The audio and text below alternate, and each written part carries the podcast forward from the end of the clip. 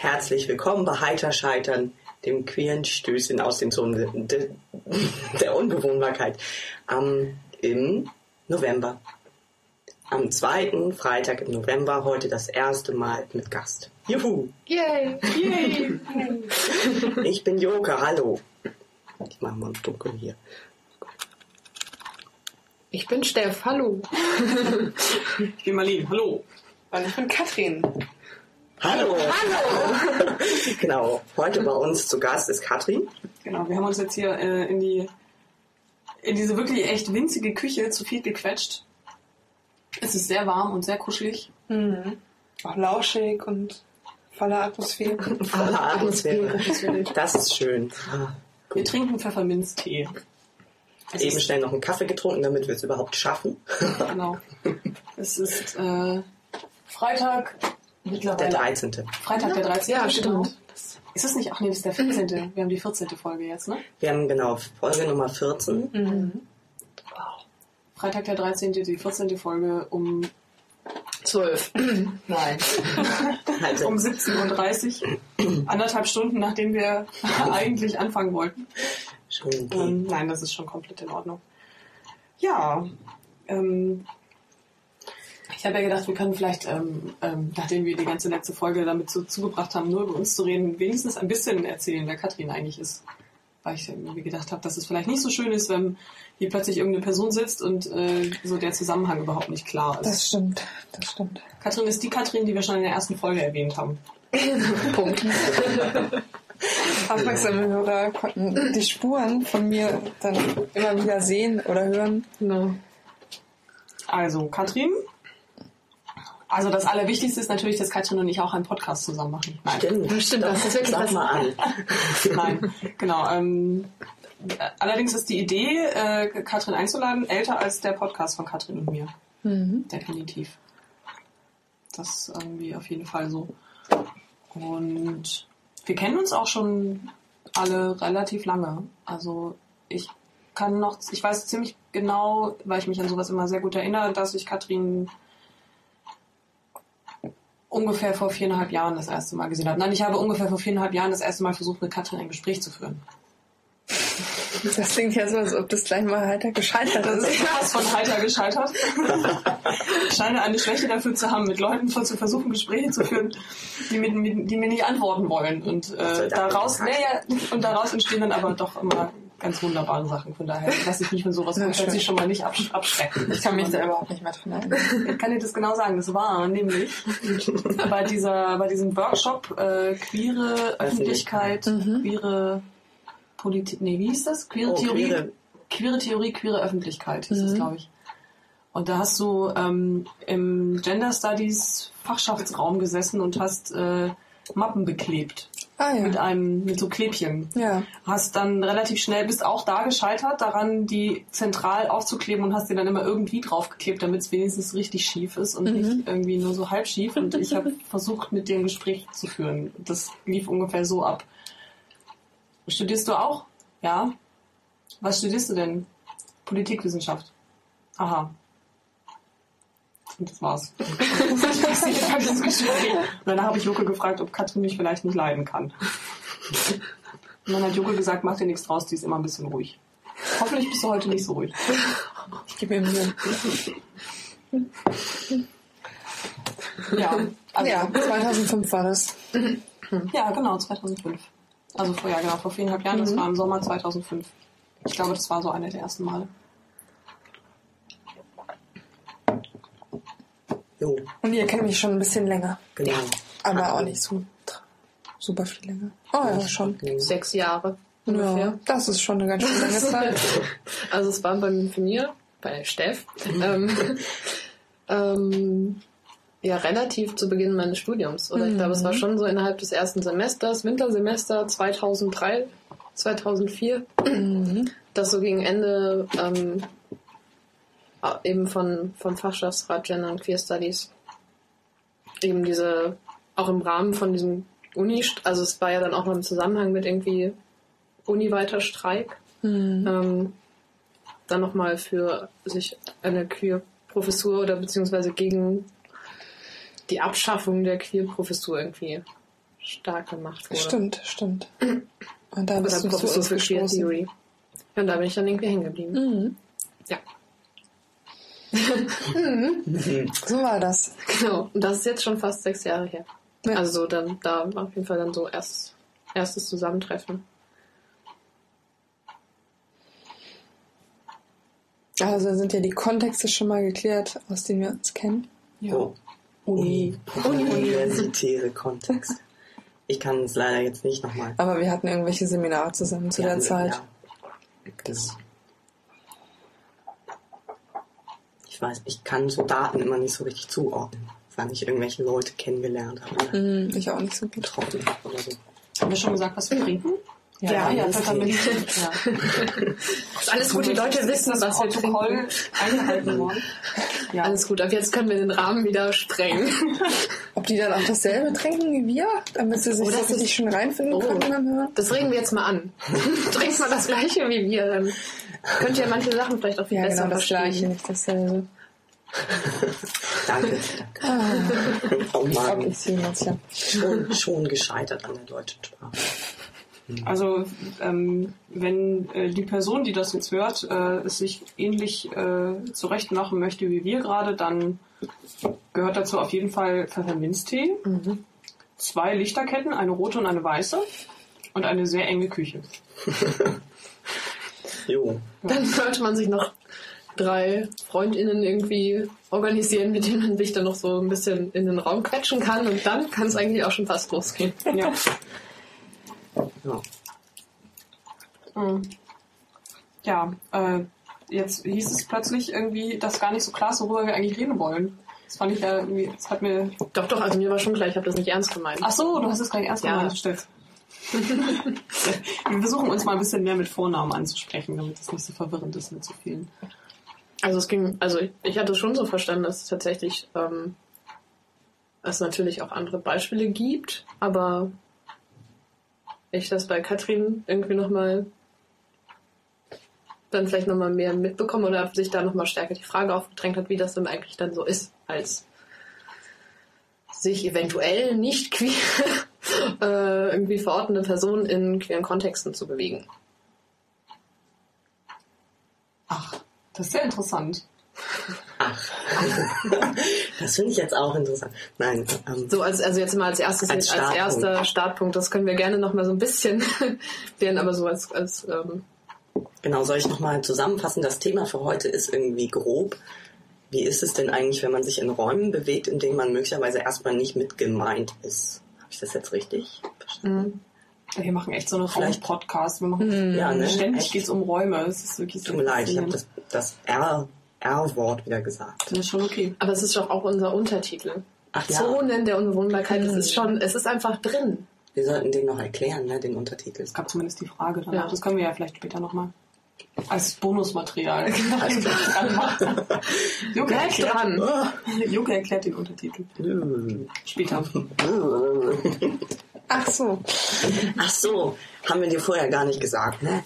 Hm, Naja. Ich So du als nicht queere Person. Nein, äh, um nochmal drauf zurückzukommen, äh, fällt mir jetzt so ein bisschen schwierig dazu ein. Wahrscheinlich müssen wir erstmal klären, was, was das für Räume sind. Ähm, und ob man denn eigentlich nun zum Beispiel identitär mit gemeint ist oder nicht. Oder worüber diese Räume jetzt vielleicht gerade ihre, ihre Mitgliedschaft organisieren oder sowas. Daran hängt es ja ganz doll. Was für Räume meint ihr denn eigentlich? Also ich kann gleich mal schnell ähm, einfach ein Beispiel von mir sagen, das mir neulich gerade aufgefallen ist. Mm. Das wäre vielleicht so ein Raum. Ich, ich hab, ähm, also ich habe ja einen Job, in dem ich Gehörlose unterrichte oder Schwerhörige und Gehörlose. Und ähm, ich spreche relativ gut Gebärdensprache, könnte ich jetzt mal so sagen, glaube ich. Stimmt schon. sprichst gut. Du, Ich gut, spreche du wurdest ganz, häufig gelobt. Genau, ich wurde schon häufig gelobt für meine Gebärdensprachkenntnisse. Ich kann auch so lauter so tolle Sachen wie Schimpfen und unflätige Ausdrücke benutzen und so. Also ich kann auch rumslängen und so. Und ich wurde neulich für gehörlos gehalten. Also ich stand mit den Teilnehmerinnen meines Kurses so rum und habe mit denen mich unterhalten. Und dann kam eine, die interessiert war an dem Kurs und hat mich halt so gefragt, wie ich den Kurs so finde und hat halt gedacht, ich würde halt Kursteilnehmer sein. Also ich würde irgendwie gehörlos sein. Das fand ich zum Beispiel spannend, weil es halt so eine kurze Anrufung war von ähm, halt von irgendwas anderem, was ich eigentlich halt nicht bin, wo ich aber offensichtlich ganz gut reinpasse oder Mhm. inzwischen sozusagen passen kann, irgendwie offensichtlich als gehörlos. Sowas Da zum war eine, eine, auch eine Gehörlose. Genau, eine Gehörlose, die hatte sich interessiert für den Kurs und ähm, Die hatte ich in Gebärdensprache angesprochen. genau hat mich gefragt, ähm,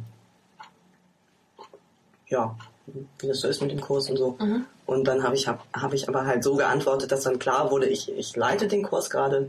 Und dann hat sie gesagt, oh, ach so, wusste ich gar nicht, dass du hier den Kurs leitest. Aber das hatte ich ja noch längst nicht hörend gemacht eigentlich. Was? Nee, das, hat, das stimmt, das hat mich noch nicht hörend gemacht. Habe ich aber dann gesagt, also, dass ich hörend bin. Hm. Das ist ja schon der nächste Schritt, ne? kommen wir schon gleich zum nächsten Schritt. Sich ausweisen. Juhu. Wobei das nun in gehörlos, schwerhörig Kontexten einfach sehr schnell geht, dass man schnell klarstellt, so, ich bin hörend oder ich bin gehörlos. Ich bin schwerhörig. Warum? Ist das schon so ein Ich habe ähnliche Erfahrungen wie du Ding oder? Das weiß ich nicht so genau, ehrlich gesagt. Das kann, glaube ich, an vielen verschiedenen Sachen liegen. Also erstmal ist es eine Konvention, dass man relativ schnell klar macht, ähm, was der Hörstatus ist, der eigene. Aber das muss halt, also das hat dann bestimmte Auswirkungen zum Beispiel. Also manchmal sprechen Leute anders mit mir, wenn sie wissen, dass ich hörend bin, als wenn sie das nicht wissen. Mm, Und zwar auf, auf einer sprachlichen Ebene. Also wir würden dann halt nicht mehr deutsche Gebärdensprache benutzen, sondern dann zum Beispiel ändern in lautsprachbegleitendes Gebärden oder halt irgendwie mit mehr Sprechen dann mit mir kommunizieren, also Gebärden und gleichzeitig dann mit Stimme sprechen. Wobei das für mich halt keinen Unterschied macht, weil ich, weil ich ja nun Gebärden kann. Also für mich macht es nicht so den Unterschied. Aber es ist halt ähm, ein unterschiedliches drauf zugehen auf Leute dann nach dem Wissen, wie der andere Standpunkt ist. Oder wie die andere Identität in dem Fall ist oder so. Aber ich glaube, das ist nur ein Punkt von vielen. Ein anderer Punkt wäre wahrscheinlich sowas wie, äh, ist das ein potenzieller Verbündeter oder nicht, zum Beispiel? Oder ähm, gibt es bestimmt auch, gibt es irgendwie spezifische Erfahrungen, die diese Person möglicherweise teilt oder nicht? Hm. Ist, ich finde das auch nicht durchweg positiv zum Beispiel, weil es schon auch zum Beispiel dann innerhalb der Gruppen nochmal solche Sachen macht wie äh, das Gehörlosenlager und das Schwerhörigenlager und irgendwie dann, wenn die jeweils anderen nicht da sind, dann wird häufig gelästert oder so. Also Hm. natürlich jetzt nicht allgemein bei allen, aber es kommt vor. Also für sowas ist es dann auch sinnvoll, ob mh, jemand zum Beispiel jemand ist, dem man was anvertraut, zum Beispiel bestimmte Sachen anvertraut oder nicht. Ich glaube, das greift schon ganz gut das auf, was ich eigentlich ähm, so im Zusammenhang mit Queer, äh, mit so einer Idee von Queer irgendwie, was ich daran so interessant finde. Ähm, nämlich, dass so Queer sich ja so auf die Fahnen schreibt, dass ähm, man Leute nicht aufgrund ihrer Ideen, äh Quatsch, äh, Ident- Identitäten oder ihrer ihrer Kategorien oder was auch immer, ähm, dass man da ähm, äh, jetzt nicht, also dass man so versucht, irgendwie Vorannahmen, die damit irgendwie einhergehen, ähm, so vordergründig sein zu lassen, sondern eher so zu gucken, was sind denn das für Leute? Also nicht aus Acht zu lassen, wo die Leute herkommen und was sie sind und so, oder was für Erfahrungen sie vielleicht haben, aber sozusagen ähm,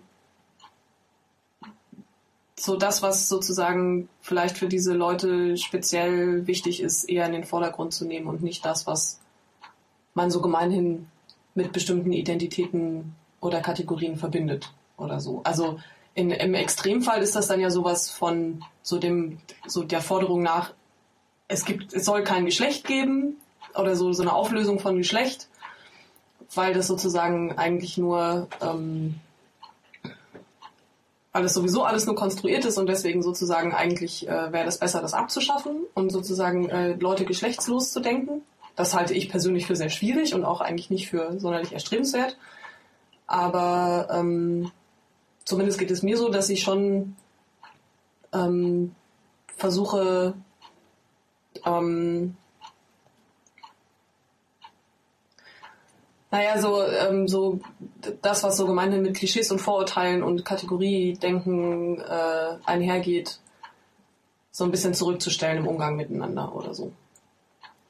Also einfach so queer, oder? Das, wär, das ist, ist für mich schon was, wo ich sagen würde, das ist schon was, was, was so queer, so, so, so, so, so queeres Denken oder sowas mitprägt. So als Grund, also als eine der Dinge, die vielleicht so wichtig sein können an ja, Punkt. So. Und ähm, also ganz kurz, queer wäre dann so Unterschiedlichkeiten erstmal stehen zu lassen, oder? Ja, oder einfach, ähm, naja, oder was weiß ich halt dann äh, bei Leuten halt, ähm, wenn ich jetzt eine Person sehe, halt äh, einfach so ganz viele Vorannahmen erstmal erstmal zu versuchen, nicht total vordergründig zu nehmen. Also was, ich, ich sehe eine Person und natürlich äh, identifiziere ich die auf irgendeine Art und Weise. Ich, ich sehe eine Person und, und äh, was ja immer sehr schnell funktioniert, ist dann halt zum Beispiel das Einkategorisieren in Geschlecht. Äh, dann je nach Kontext äh, kategorisiere ich die Leute ein in, in, irgendeine, in irgendeine Begehrensform, also homo, hetero, whatever, so. Wenn Gay da leuchtet oder auch nicht. Oder äh, der ist ja bei mir total kaputt. Ja, aber so, also man, man identifiziert halt Leute auf eine bestimmte Art und Weise irgendwie und je nach Kontext äh, können das auch unterschiedliche Sachen sein, aber das ist sozusagen so das, was man dann so gemeinhin mit dem, was ich dann an Leuten identifiziere, äh, was da sozusagen eigentlich mit verknüpft ist, äh, an Ideen. Also was weiß ich, ich sehe eine, ich sehe eine Person, und identifiziere sie als weiblich und äh, verknüpfe damit bestimmte Attribute oder so. Und das sozusagen so queer sich eigentlich so auf die Fahnen schreibt, das mal irgendwie erstmal so ein bisschen sein zu lassen und vielleicht äh, andere, äh, also sozusagen so ein bisschen genauer hinzugucken, was, was ist denn da eigentlich wirklich los oder so. Oder auch, auch bei, bei, bei Race genauso. Ich sehe irgendwie eine, also so, so, die Welt funktioniert ja schon relativ häufig so. Man sieht halt eine Person, die halt irgendwie auf eine bestimmte Art und Weise aussieht irgendwie und man verbindet halt einfach bestimmte Ideen damit. Oder es wären bestimmte Ideen damit verbunden. Also irgendwie eine Person äh, irgendwie so aussieht, als wenn sie nicht, nicht dem Klischee Deutschen entspricht, dann wird sie halt gerne gefragt, wo sie herkommt oder so. Also so, solche Sachen meine ich irgendwie, dass halt einfach so bestimmte Ideen damit verknüpft werden und würde schon sagen, dass Queer sich so ein bisschen auf die Fahnen schreibt, das so sein zu lassen eigentlich. Da gar nicht genauer also oder auch einfach gar nicht genauer hinzugucken, dass man vielleicht auch gar nicht erstmal in der Position ist oder das Recht hat, irgendwohin genauer hinzugucken oder sozusagen in der Lage ist, irgendwelche Wahrheiten zu entdecken, was jetzt irgendwie diese Person angeht. Oder also sowas so, dass man erstmal halt ähm, eben einfach mit dem Wissen handelt, dass äh, die Person ihre ganz eigenen Vorstellungen hat und ihre eigene Geschichte. Ja, also ja, das geht damit so ein bisschen einher, ja. Und was wollte ich jetzt eigentlich sagen? Ich wollte, das war ja eigentlich nur die Vorrede. eigentlich sagen wollte ich, jetzt geht's dass halt irgendwie das, was ich daran, also was ich so an diesen, da, daran, auch an dem, was du gesagt hast, äh, Juke, interessant finde, ähm, ist halt, dass, ähm, ja, dass halt äh, diese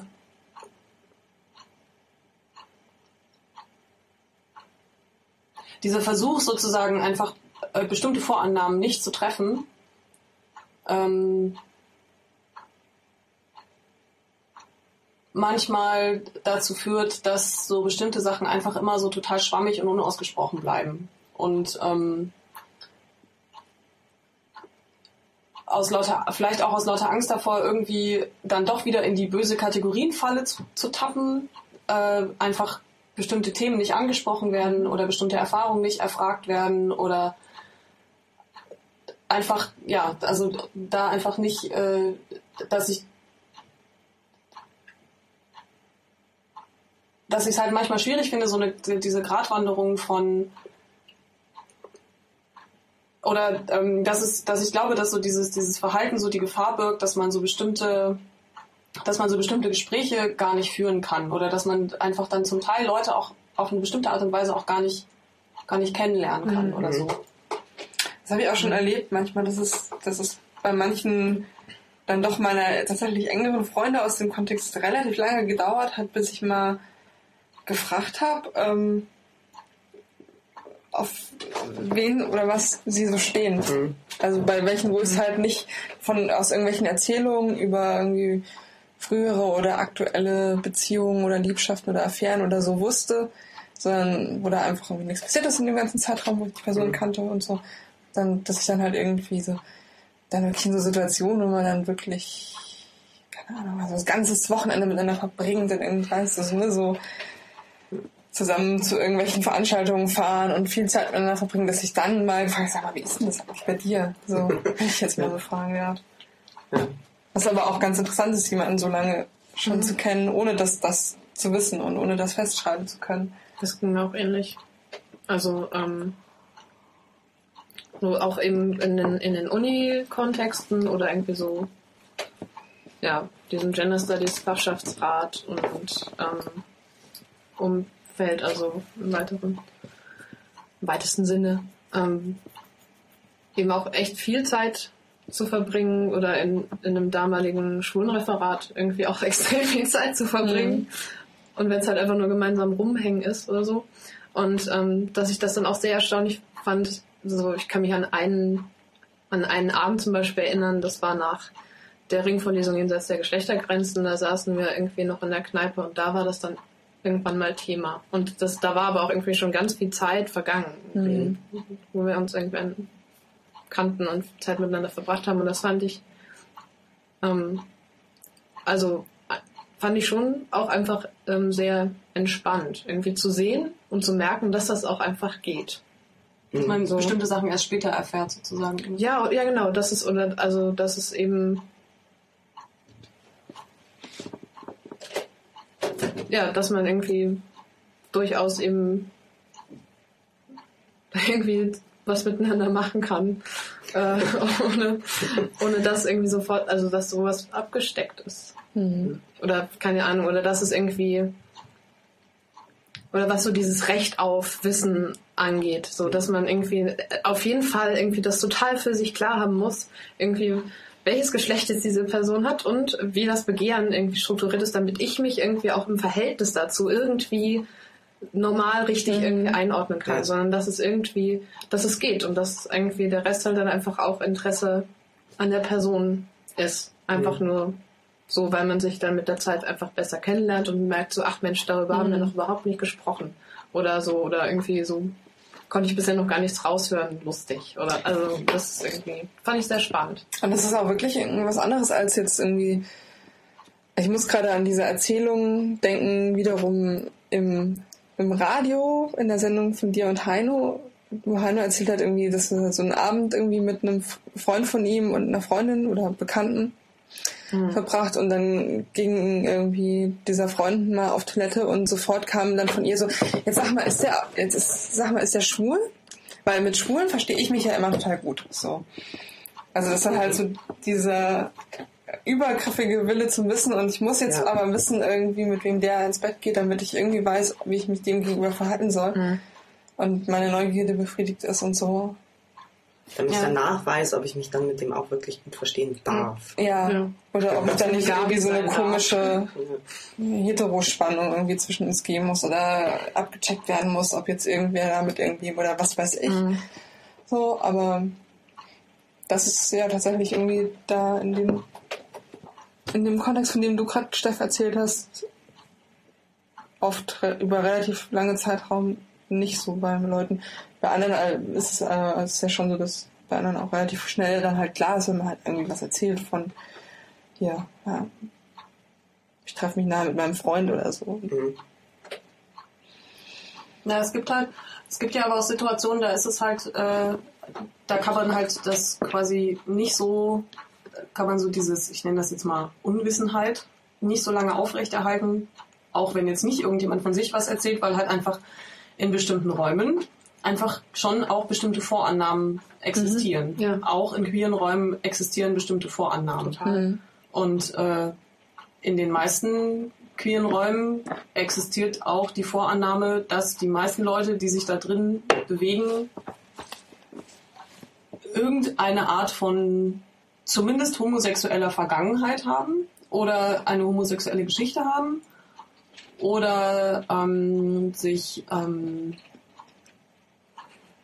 sonst irgendwie von Heterosexualität abweichend in Begehrenskontexten bewegt, bewegen oder so. Ich finde zum Beispiel auch, dass äh, häufig in queeren Räumen davon, also es eine höhere Annahme gibt, dass die Leute nicht in, an seriellen Zweierbeziehungen interessiert sind. Das finde ich auch so eine Voran also finde ich auch so eine Vorannahme, die irgendwie, ähm, die mir da relativ häufig begegnet. Und meistens auch, dass die Leute irgendwie komischen Sex haben. so. Also, also halt irgendwie so die, halt so eine, so eine Abweichler-Fraktion. So. Und in dieser, in dieser Abweichler-Fraktion sind, wird dann aber schon wieder so ein, auch dann natürlich irgendwie wieder so, wenn dann so wieder Vorannahmen sozusagen betroffen. Und es gibt dann ja schon so Situationen, in denen das dann auch einfach relativ schnell Thema wird und was weiß ich, zum Beispiel, ja, der Cat-Content ist gerade in die Küche reingekommen. Der wird jetzt hier wahrscheinlich gleich Ja. über sämtliche Schöße stolzieren, die hier gerade Schoß an Schoß bedrängt zusammensitzen.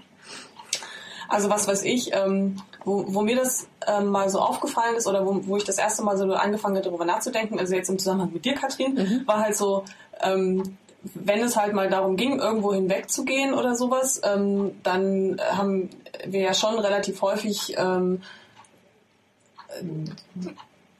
homosexuelle Lokalitäten irgendwie aufgesucht. Und es war halt immer auch so klar, dass Katrin halt auch da irgendwie so mitkommt oder so mit dabei ist oder so und halt irgendwie ähm, und das halt, ähm, dass mir halt irgendwann mal aufgefallen ist, dass es ja irgendwie schon, dass Katrin auch ganz oft einfach so die Einzige ist, die halt dann nicht, halt keine Freundin hat.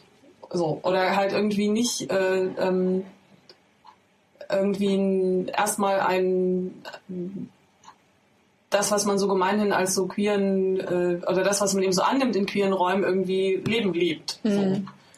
Und ähm, und dass wir aber einfach nie darüber gesprochen haben. Also dass mal, also dass es halt einfach nie irgendwie mal so Thema ist, was ich natürlich auch irgendwie total, also ne, finde ich ja völlig legitim, aber ich finde es halt auch interessant, dass es sozusagen ähm, für mich dann auch ganz schön lange immer nur über so ein Mitnehmen.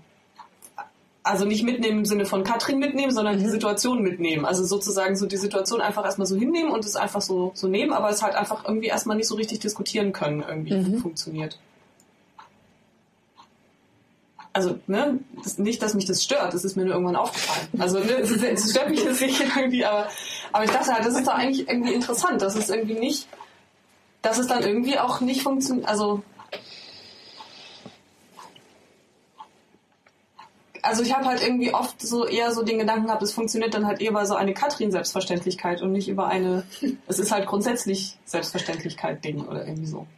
Ist ein bisschen wirr, aber so, Also ich habe mir ist zumindest eben gerade eingefallen, dass du das vielleicht auch schon wieder irgendwie ein Gedankenschritt zu weit, aber so ich glaube, es hängt schon so ein bisschen von davon ab, dass ich mich jetzt generell also häufig in solchen Räumen und auch viel mit Men Menschen, die sich in solchen Räumen bewegen, irgendwie zu tun habe, so, weil, weil ich merke halt, dass dieses, dass dieses Befremdlichkeitsgefühl, was ähm, bei mir nicht da ist in solchen Räumen oder ganz, ganz selten nur da ist vielleicht, dass das schon irgendwie bei, wenn ich mal irgendwie Freunde irgendwohin mitnehme, die auch nicht mit gemeint sind oder so, in solchen Räumen, dass es bei denen halt sofort auftaucht. So, also Ja, sowas zum Beispiel ist. Also ich kenne das halt auch von anderen Zusammenhängen. Ich, meine, ich habe ja jetzt nicht nur Leute, die sich irgendwie so in der queeren Suppe bewegen, sondern äh, kenne ja auch noch andere Leute. Und ähm, da ist halt diese Trennung einfach äh, viel stärker. So. Da wird halt einfach. Und ich frage mich halt, ob diese Trennung einfach nicht diskutiert wird und ob sie trotzdem da ist. Oder ob sie einfach tatsächlich irgendwie aufgelöst werden kann. So eine Homo-Hetero-Trennung. Also ich glaube, es war schon, dass dieser, ich meine, es ist ja auch sehr, dieser sehr akademische Rahmen im Prinzip, in dem da ganz viel passiert oder passiert ist, oder was so mit irgendwie so die Grundlage oder der Ausgangspunkt irgendwie war, von denen, wie sich jetzt irgendwie Freundschaft und soziale Netze irgendwie entwickelt haben, ähm, da war und das dann sozusagen nochmal eher diese, es sozusagen auch ähm, vielleicht manche Interessen nochmal entkoppelt werden konnten, was so ähm, Auseinandersetzung mit Inhalten anging oder so. Vielleicht hat das auch, vielleicht hat das Ganze sozusagen halt auch einfach einen Raum aufgemacht, dass ähm, Was meinst du mit, mit irgendwie dem Entkoppeln und Auseinandersetzung? nee, von, so, von, von so einem ähm, vielleicht von so einem ganz individualisierten Zusammenkommen, dass es so ein größeres Ganzes gab, was unter dem man sich halt dann zusammenfinden konnte, wie das halt meistens so ist, aber dass, ähm, dass, dass man sich, dass es das eben ganz viel möglich gemacht hatte, Dinge, Projekte gemeinsam zu gestalten und ähm, sich mit Themen auseinanderzusetzen und ähm, und das halt dann einfach im Vordergrund stand. Oder weil man sich dann so kritisch damit auseinandergesetzt hat, irgendwie man gar nicht darauf geguckt hat, wie das jetzt eigentlich genau mit den zwischenmenschlichen Geschichten aussieht. Also ich finde, ich habe nicht das Gefühl, dass, ähm, oder vielleicht nicht ungeteilt das Gefühl, ähm, dass es einfach nur so ein Möglichkeitsraum war, der da aufgemacht wurde, sondern durchaus eben so ein Ding von, da wurde nicht drüber gesprochen. Oder da hat es wenig Reflexion drüber gegeben, was das bedeutet. Was was? Was was bedeutet? Keine Ahnung. Warum muss eigentlich darüber gesprochen werden? Also jetzt, ich will Ja. damit nicht sagen, dass darüber nicht gesprochen werden muss, aber so, ich frage einfach mal, warum muss darüber gesprochen werden? Für mich gab es ein prägnantes Ereignis ähm, für und oder etwas, worauf ich, worüber ich das erste Mal dann so wirklich gestolpert bin, was so ähm, Unausgesprochenes äh, angeht. Und das war im Zusammenhang mit dem dann ehemals Schulenreferat, dann lesbisch-schwul-trans hm, äh, oder dem Poli. ähm, als es dann um die Diskussion um sozusagen Hidden Bashing ging. So, also sozusagen, dass man eben die Ebene einer ähm, reflektierten Homo, äh, Homo, auch, auch aber Heteronormativitäts äh, Kritik irgendwie sozusagen verlassen hat und, äh, und äh, sehr platt auch einfach mal dann irgendwie so rumgenölt hat über Aha. irgendwie ähm, Heten. Also dass dann irgendwie so die Heten irgendwie so im Raum standen und ähm, was, was glaube ich ziemlich doll auch in Bezug auf den auf so ein auf so eine Trendwende im Aster. Ich glaube, es hing halt auch schon so ein bisschen damit zusammen, dass so die Umgebung sich verändert hatte und man dann auf einmal so dieses ganz krasse Anti-Gefühl gegen den Rest der Welt oder sowas vielleicht auch noch dazu entwickelt hatte. Ähm, dass das alles gerade so sich extrem blöd anfühlt oder so. Aber dass da dann irgendwie zum ersten, also so, das, da habe ich halt schon gemerkt, dass das, ähm, oder es gab ja einfach Diskussionen darüber, ähm, was das denn macht oder was das irgendwie bedeuten kann für viele Leute, eben unter anderem auch dich, die irgendwie auch einfach äh, sich oder mit, die einfach schon ewig sich in genau den gleichen Räumen bewegen und irgendwie ähnliche bis gleiche Sachen auch einfach dort machen. Und also so, dass es halt dann halt auch wieder so eine, man könnte sagen, eine queer Normativität ist, die an der Stelle dann passiert. Und da finde ich es dann doch einfach so, was Erfahrungen angeht oder sich da eben darüber mal einen Erfahrungsaustausch zu machen, um da überhaupt mal einen Blick für zu bekommen, einfach sehr, sehr sinnvoll. Sehr gut. Also so das ist die Ebene.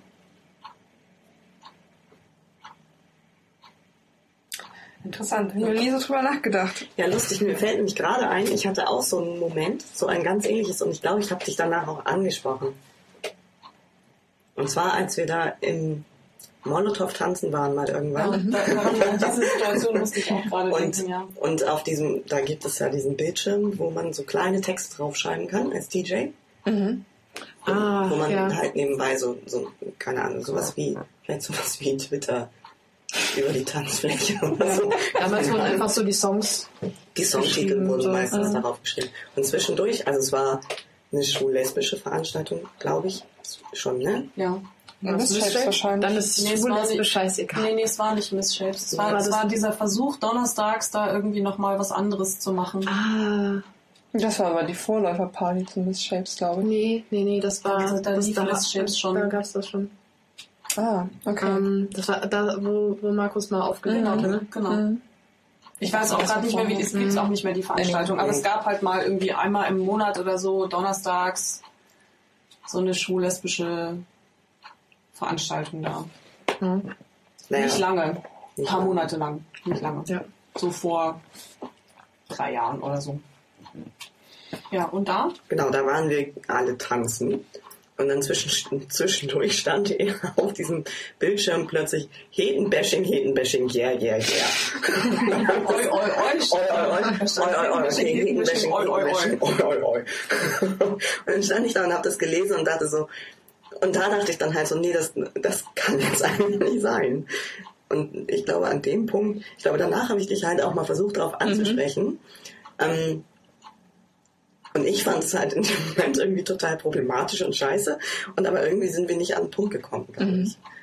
Vielleicht konnte ich auch nicht richtig transportieren, was ich daran jetzt schwierig finde. Auf jeden Fall ist es gescheitert. Meine Problematisierung des Hetenbashings. Oi. Und dann, ich glaube, mir war auch dann dahin, ähm, hinterher immer noch nicht klar, ob es nun eigentlich okay ist oder nicht. Das mit dem Hintenwäsche. ja, das dahin zu schreiben. Also, Hetenbashing. zum ist es eigentlich okay, Hetenbashing? Frage ich mal jetzt so. Also so verbal. Ich würde sagen auch, das ist okay. ich fühle mich da auch nur so halb angesprochen, aber Genau, nee, das habe ich dann nee, also ich dachte gerade irgendwie schon als Chef davon erzählt hat, so dass ähm, also das ist natürlich jetzt irgendwie keine Ebene der ähm, reflektierten Heteronormativitätskritik, sondern Nein. ne? Gelaber, wenn man halt so irgendwie im Pulli sitzt und keine Ahnung, jemand bei der Tankstelle Bier gekauft hat oder gerade total gefrustet ist und es ist irgendwie, es regnet draußen und es ist irgendwie Freitagnachmittag und alles ist blöd und dann solche Gespräche halt. Ähm, und ja, ich dachte gerade irgendwie, da geht es aber auch ja nicht irgendwie, vielleicht, vielleicht muss man da auch dann äh, queer so ein bisschen ernst nehmen und sagen, gut, das ist natürlich eine, eine Bezeichnungspraxis, jetzt nochmal ein bisschen reflektierter ausgedrückt, ne, so eine Bezeichnungspraxis, die schon sehr zuschreibend ist, aber vielleicht ist ja in dem Zusammenhang auch eigentlich allen klar, die an dem Gespräch teilnehmen, dass ähm, Heten in dem Moment nicht auf eine Identität rekurriert und alle Heten sind dann so, sondern auf eine Praxis von heteronormativem Verhalten. So. Ja, ich dachte halt auch, also es orientiert sich wahrscheinlich einfach ganz doll nach dieser Frage Identität oder Praxis oder Praxen. Aber das wird ja so dann in solchen Situationen eben nicht genannt, sondern das Genau. bleibt halt einfach dann erstmal unbenannt und damit werden halt einfach dann, dann halt, ja, dann passiert halt einfach genau das, was ja eigentlich keiner will, nämlich irgendwie im Zweifelsfall halt Leute aufgrund ihrer Identität irgendwie schon mal grundsätzlich irgendwie für Scheiße erklären. So. Ja. Beziehungsweise was ich, glaube ich, bei dieser Party halt irgendwie so am, am Denken war, war halt so ein Ding von, es verschwimmt einfach total, was jetzt ähm, die Praxenbezeichnung ist und was die Identitätsbezeichnung ist. Und möglicherweise sind die Praxen gemeint, aber es funktioniert dann mit den Identitätsbezeichnungen oder so. Und ähm, ein interessantes Gesprächsthema wäre vielleicht zum Beispiel auch gewesen, okay, wie, wenn ich aber nun gerade diese Identitätsbezeichnung benutze, die da benutzt wird, um wiederum irgendwelche Praxen anzuprangern, wie gehe ich denn damit um? Also wie viel Abgrenzung muss ich denn eigentlich leisten Mhm. oder muss ich überhaupt Abgrenzung leisten, wenn ich, wenn ich dann mit solchen verschwommenen ähm, Schimpfbezeichnungen umgehen muss Mhm. oder so? Ja. Manchmal gibt es ja auch Begriffe, die dann, fällt mir gerade auf, dass die dann wirklich auf eine Praxis rekurrieren. Also ich dachte gerade so Macker zum Beispiel, im Vergleich zu Männer, ist ein Wort, was viel mehr irgendwie eine Praxis im Auge hat. Von, Mhm. Mackerbashing, Mackerbashing. Ja. Ja, daran habe ich aber auch gedacht, so was mir bei vielen anderen Kritiken aus politischen Kontexten heraus irgendwie auch, auch immer wieder aufstößt. So dieses Ding von so, es ist einfach viel zu verkürzt und einfach viel zu platt gesagt. Man könnte eigentlich das Ganze, also so, die Kritik soll ja nicht weggehen, sondern ähm, dann sagt man halt irgendwie,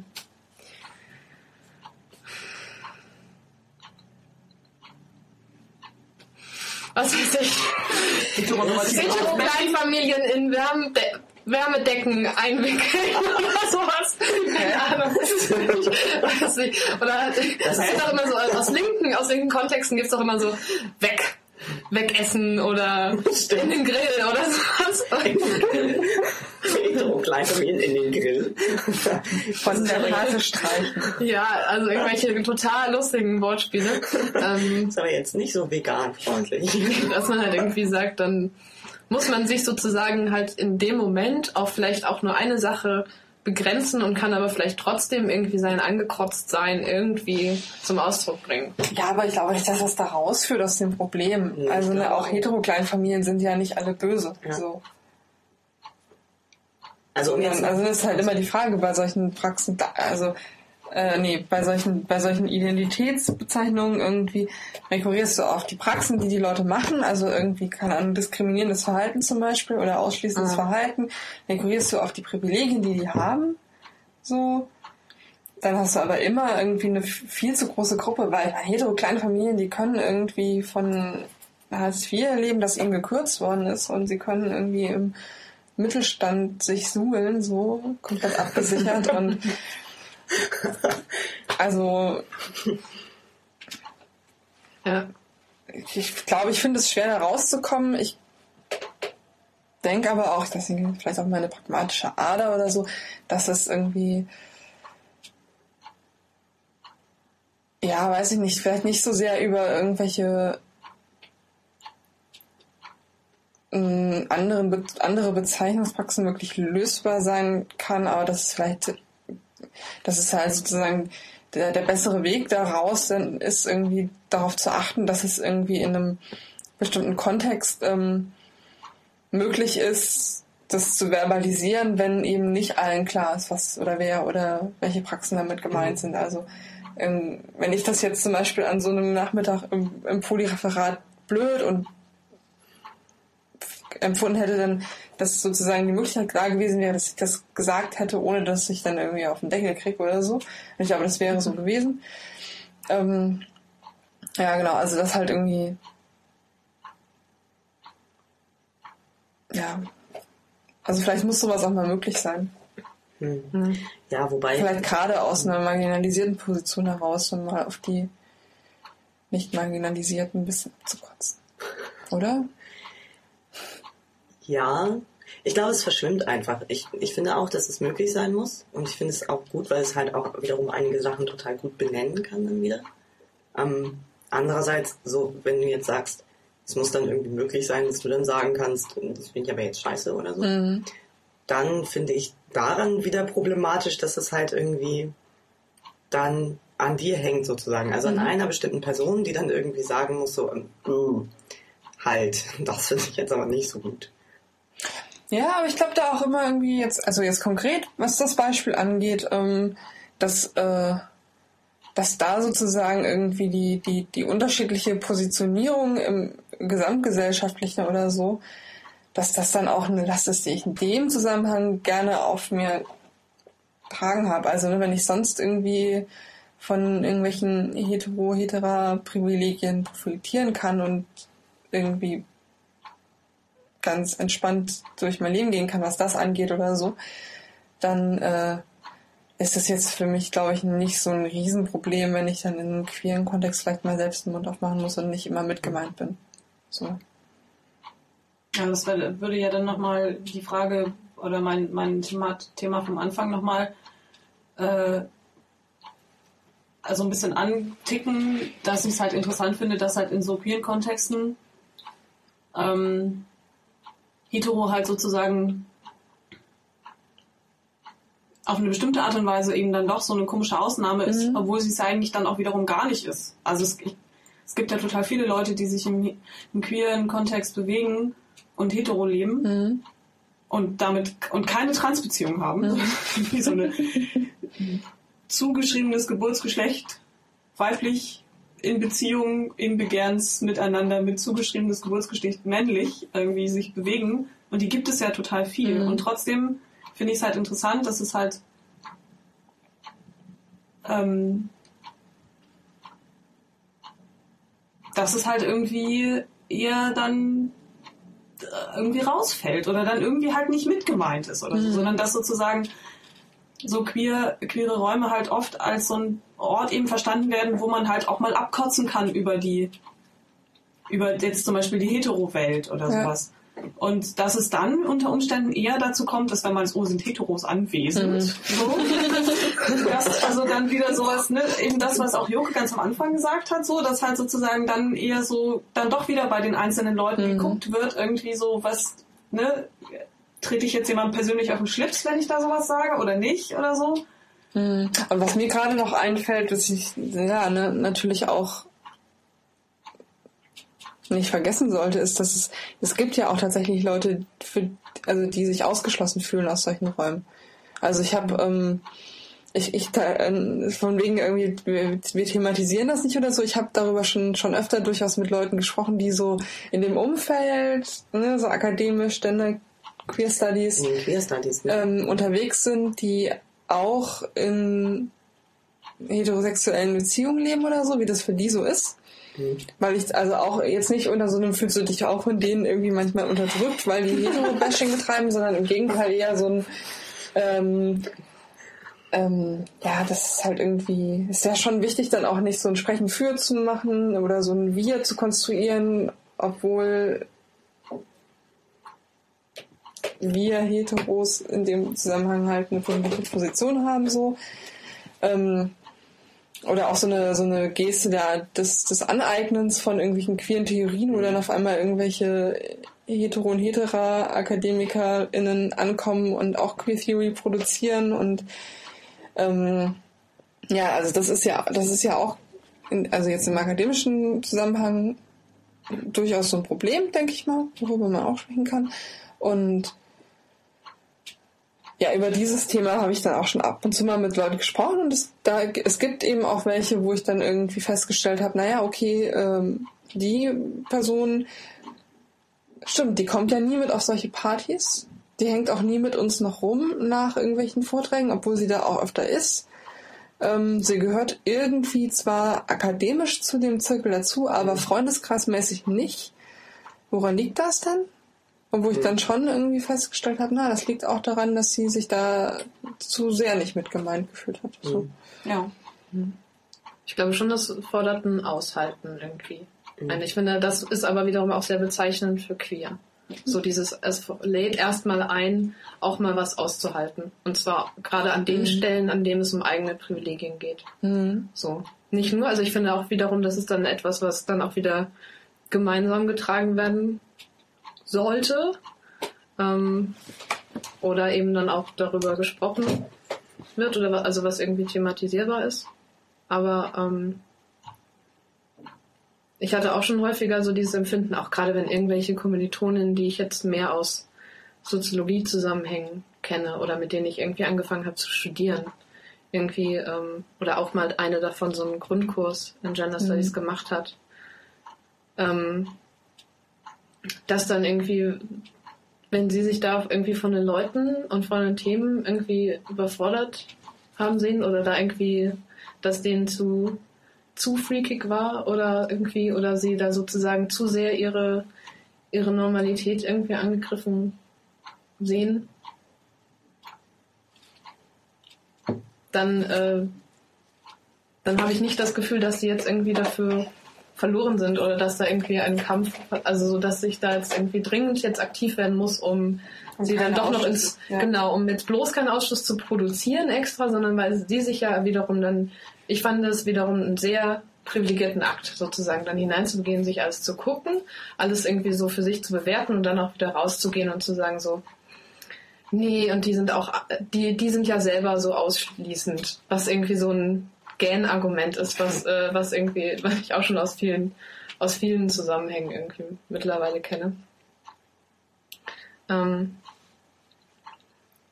ja, da bin ich jetzt ein bisschen ab, abgeschrudelt gerade, aber so dieses, was dieses Thema von ähm, Aushalten angeht, finde ich auf jeden Fall sehr bezeichnend für Queer. Ja, und das ist halt einerseits auch mal eine Herausforderung auszuhalten, aber andererseits, also jetzt kann ich ja nur für mich sprechen, aber ich halte mich ja auch in den Räumen aus, weil ich es da ganz gut aushalten kann. Also ich habe irgendwie so ein beklemmendes Nicht-Dazugehörigkeitsgefühl, jetzt mal was so Weggeh-Sachen angeht, irgendwie bei so ähm, so sogenannten Heteropartys, die sind ja dann eben nicht markiert, sondern das sind ja dann die allgemeinen ähm, Partys und nicht die spezial queer Partys so. Da habe ich das viel stärker, Mhm. weil mich dieses äh, heterosexuelle na, naja, diese, diese ganze Atmosphäre da irgendwie, die halt irgendwie damit anfängt, wie die Leute aufgestylt sind, also vor allen Dingen die Frauen so zum Teil und wie die sich irgendwie zueinander bewegen und so, das behagt mir dann ganz oft nicht und so. Hast du dann eher dann das Gefühl, wenn du dann auf so Homo-Partys bist, du bist da eigentlich irgendwie zu Besuch? Oder ist es, also, Das ist, glaube ich, total. Es ist so eine totale Gleichzeitigkeit zwischen so einem Gastsein irgendwie, willkommene Gästin sein und einem hier sind wir unter uns Ding, was ich dann auch manchmal so hm. überidentifikationsmäßig dann irgendwie spüre. Was ja auch wahrscheinlich okay ist, weil es ja dann wieder changiert zwischen Identitäten und Praxen. Ne? Genau. Was ich, was ich sehr lustig finde, ist, ähm, dass sich das ziemlich doll deckt dann wiederum mit diesem ganzen Gehörloskram. Also, weil es da auch ziemlich gut funktioniert eigentlich. Also, ähm, weil es wahrscheinlich einfach auch dann noch sehr doll daran hängt, welche Position man in so einer Gruppe dann einnimmt. Und wenn man, und ich mache zum Beispiel bei Gehörlosen relativ schnell dann auch doll klar, dass ich quasi Verbündeter bin oder so oder solidarisiert bin oder sowas durch die Themen, über die ich mit denen rede oder ähm, einfach indem ich es so anspreche oder sowas. Und das macht schon einfach dann nochmal einen anderen Umgang miteinander aus. Und es führt dann auch zum Beispiel zu solchen Sachen, dass ich zum Beispiel auch solche Sachen benutze wie die Hörnen für irgendwelche Sachen, die gerade scheiße sind. Während eigentlich, da geht es dann wahrscheinlich um so, so eine Art Konsens. Während wahrscheinlich allen klar ist, im Raum so, okay, ich bin selbst hörend. Und das ist auch klar und trotzdem funktioniert es aber, dass ich Sachen benennen kann als hörend, als nicht so gut, weil, ähm, weil dann wahrscheinlich der Konsens gerade ist, dass sich das auf Praxen bezieht. Oder auf so eine normierende, hörenden Position oder sowas. Ja. Wo sich dann wahrscheinlich dann in dem Moment so eine Identifikation verschiebt von Hören zu oder hörend, gehörlos, schwerhörig zu GebärdensprachbenutzerInnen oder irgendwie sowas. Oder solidarisch mit GebärdensprachbenutzerInnen oder keine Ahnung. Ähm, was wollte ich noch sagen? Genau, und in dem Punkt finde ich es dann nämlich, also wenn es um solche Themen dann zum Beispiel geht, dann finde ich es auch tausendmal angenehmer, unter Gehörlosen zu sein, wenn es zum Beispiel um spezifische Gebärdensprachgemeinschaftsthemen geht, als unter Hörenden, die dann, ähm, sofern sie nicht so ein bisschen Ahnung haben vom Thema und irgendwie sich auch damit auskennen, einfach mich tierisch nerven mit ihren blöden Fragen und mit ihren blöden Vorurteilen und irgendwie, dann muss ich total viel erklären und Mhm. weiß irgendwie, ich werde total gegen anreden müssen und irgendwie, also da, da verschiebt sich dann wahrscheinlich auch so, wo man sich gerade wohlfühlt, je nach Thema. Ich glaube, der Kater möchte mitsprechen. Der Kater fühlt sich total wohl. Das ist als Katze unter Menschen. Genau. Ey, Katze, erzähl mal was von deinem Leben mit Menschen. Der hat sich nicht ausgesucht, würde ich mal sagen. Aber man kommt ganz schön gut damit klar. Glauben wir zumindest. ja, okay. Also natürlich auch, das finde ich halt eine ganz spannende, das ist dann halt irgendwie so dann wahrscheinlich die relativ spannende Position der nicht mitgemeinten Verbündeten, die dann irgendwie ja auch so eine ähm,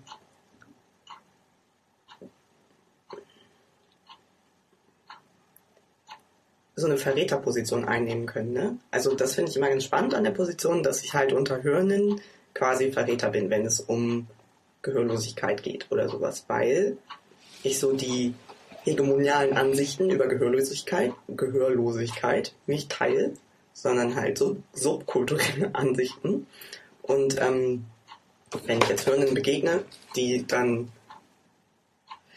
ihre hegemoniale Meinung über, über Gehörlosigkeit kundtun wollen, sie dann bei mir in der ersten An Annahme, ich sei ja auch hörend und ähm, mit mir kann man ja über sowas auch dann reden oder ich werde die gleiche Meinung vertreten, dann aber irgendwann an so einen Punkt kommen, wo ich dann halt irgendwie plötzlich eine andere Meinung vertrete oder so. Und zwar die, die halt aus einer speziellen Subkultur kommt. Und das finde ich an der Position dann ganz spannend. Aber es war jetzt ein Schritt weiter irgendwie. Ich finde es gerade ganz interessant, dass ähm, du immer Verbündete sagst, dass es ja irgendwie im äh, US-amerikanischen LGBT-Queer-Diskurs auch irgendwie relativ häufig dieses Wort Allies irgendwie kommt. Also dass das irgendwie bei so politischen, ähm, keine Ahnung, bei irgendwelchen Manifesten, Manifesten? Ähm, Pamphleten, nee, also so bei solchen, bei so Statements, dass dann zum Beispiel da eröffnet wird, we as, und dann kommt irgendwie so dieses LGB, ähm, Q und Allies. Ja, oder in irgendwelchen Oder so. Scenes zum Mhm. Beispiel kommt es ja auch. Und ich empfinde, dass hier in meinem, in meinem Leben, die, das nicht US-amerikanisch ist, die Heizung macht. Die Heizung redet auch mit. Ich weiß nicht, was sie tut, aber sie ist sehr laut. Naja, Die nicht humanen Akteure. genau. Äh, zum Beispiel, dass dieses Verbündeten-Thema oder so dieses Allies-Ding nicht so eine Rolle spielt. Mhm. Also, ähm, Ja, es gibt irgendwie keinen Begriff dafür und es spielt auch nicht so eine Rolle. ja. Spannend ist. Ja, ich glaube, in der gehörlosen Gemeinschaft spielt es eine relativ große Rolle, tatsächlich. Mhm. Also, Vielleicht gibt es auch einfach gerade noch gar nicht hier so in diesen in dieser Szene oder in den Szenen und Räumen einfach so dieses Bewusstsein davon, dass es irgendwie, dass man auch durchaus damit irgendwie mal sichtbar umgehen kann. also ich finde halt eher, so verschweigt. dass es eben so ist, dass, dass es äh, immer versucht wird, alle so zu subsumieren. So alle, die halt da sind, sozusagen mitzumeinen. Dass es eher so diesen, gar nicht so dieses Ding gibt von, da gibt es Leute, die sind auf, also jetzt, wenn man jetzt mal so von, nur diese Homo-Hetero-Geschichte irgendwie nimmt, nimmt, die an sich schon in so einem queeren Zusammenhang schon wieder total sch- schwierig ist, so. Ähm, aber halt irgendwie unterschwellig eben doch da ist. Also zumindest von mir so empfunden wird irgendwie. Ähm, dass halt, äh, ähm, halt im Zweifelsfall halt eher ausgeklammert wird, als sozusagen da so diese Idee von, es gibt halt Verbündete ähm, zu fahren. Mhm. Ach so, okay. So dass eben diese, ja, dass eben sozusagen was so Identifikationen angeht, das sozusagen halt dann einfach nochmal sinnvoll, wie ich finde, dann geöffnet wird. Ähm, und was aber sozusagen dann thematisch um die, um die Räume geht, in denen sich nun mal dann alle bewegen, aber das sozusagen dann nochmal sichtbar gemacht wird, dass vielleicht irgendwie man sich zwar in diesen Räumen bewegen kann, aber sich trotzdem nicht automatisch dann mit LGBTIQ irgendwie identifiziert.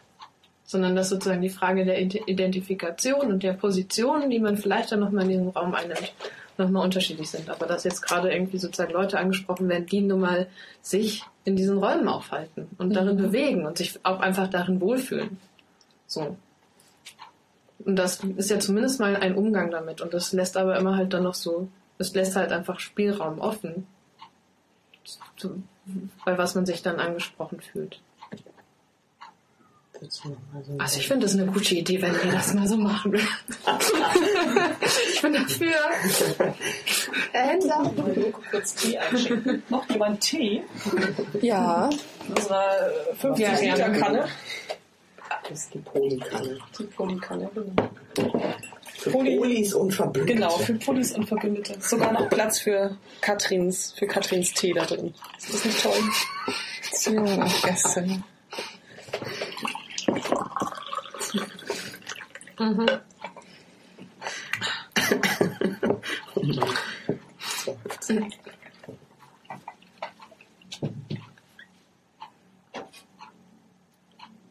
Also ich finde es einfach charmant, glaube ich. Also ich habe, glaube ich, deinen Punkt nicht verstanden. Stadt will das jetzt mal promoten. Genau, das das ist so das Denken von, ja, dass es Verbündete Geschichte. gibt und dass Ja. es irgendwie... Dass man das auch mal benennt. Ich glaube, ich finde es tatsächlich charmant, was so eine... Das, Charmant? ja, ich finde es sehr, ich finde es eine charmante, nette Geste. Das ist halt tatsächlich einfach auch mal zu sagen, irgendwie so...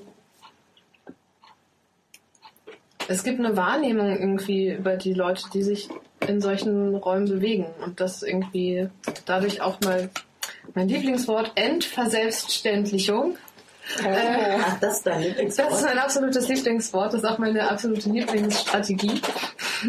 Ganz weit oben zumindest. Ähm. Aha. Ah, ich bin gerade noch mal so euphorisch darüber, dass ich das gerade noch aussprechen konnte. ähm, Ich stelle schon mal ins High. ähm,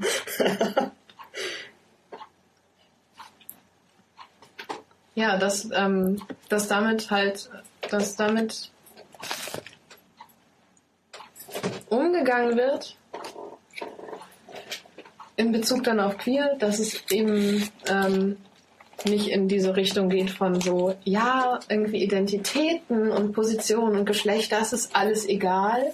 Das ist eh alles, es zählt nichts, sondern dass es irgendwie durchaus verschiedene politische Positionierungen in diesem Raum gibt oder vielleicht also so oder politisches Agieren in diesem Raum. Und das finde ich kann man dadurch auch noch mal markieren aber irgendwie meine politische mein politisches Agieren be, be, ähm, bewegt sich dann darin dass ähm, wie ich mich verorte oder wie ich mich identifiziere aber es gibt ja eben auch noch andere politische politisches Agieren. Wenn es halt dann ist wie irgendwie, ähm, ich bin solidarisch, ich baue da an Strukturen mit, ich fühle mich einfach wohl in diesen Strukturen und das kann eben dann auch aus anderen Gründen sein, sowas wie mit äh, Ja, ich, also als heterosexuelle Frau oder Heterosexualität praktizierende Frau ähm, in queeren Räumen sich aufhalten und diese mitgestalten ist ja auch, also für mich ist das auch eine feministische Praxis so. Hm. Also das jetzt, äh, um, um mal so die, die verschiedenen politischen Positionen und Praxen irgendwie kenntlich zu machen. Mhm. So. Eben, also ich glaube auch, ähm, einerseits so dieser, dieser Begriff von Verbündeten finde ich einerseits gut, weil, weil er halt auch, auch nochmal zeigt, wie du, ja, Steffi, eben auch meintest, dass es halt auch um Politiken geht. Denn so Verbündete braucht man ja auch für Politiken sozusagen.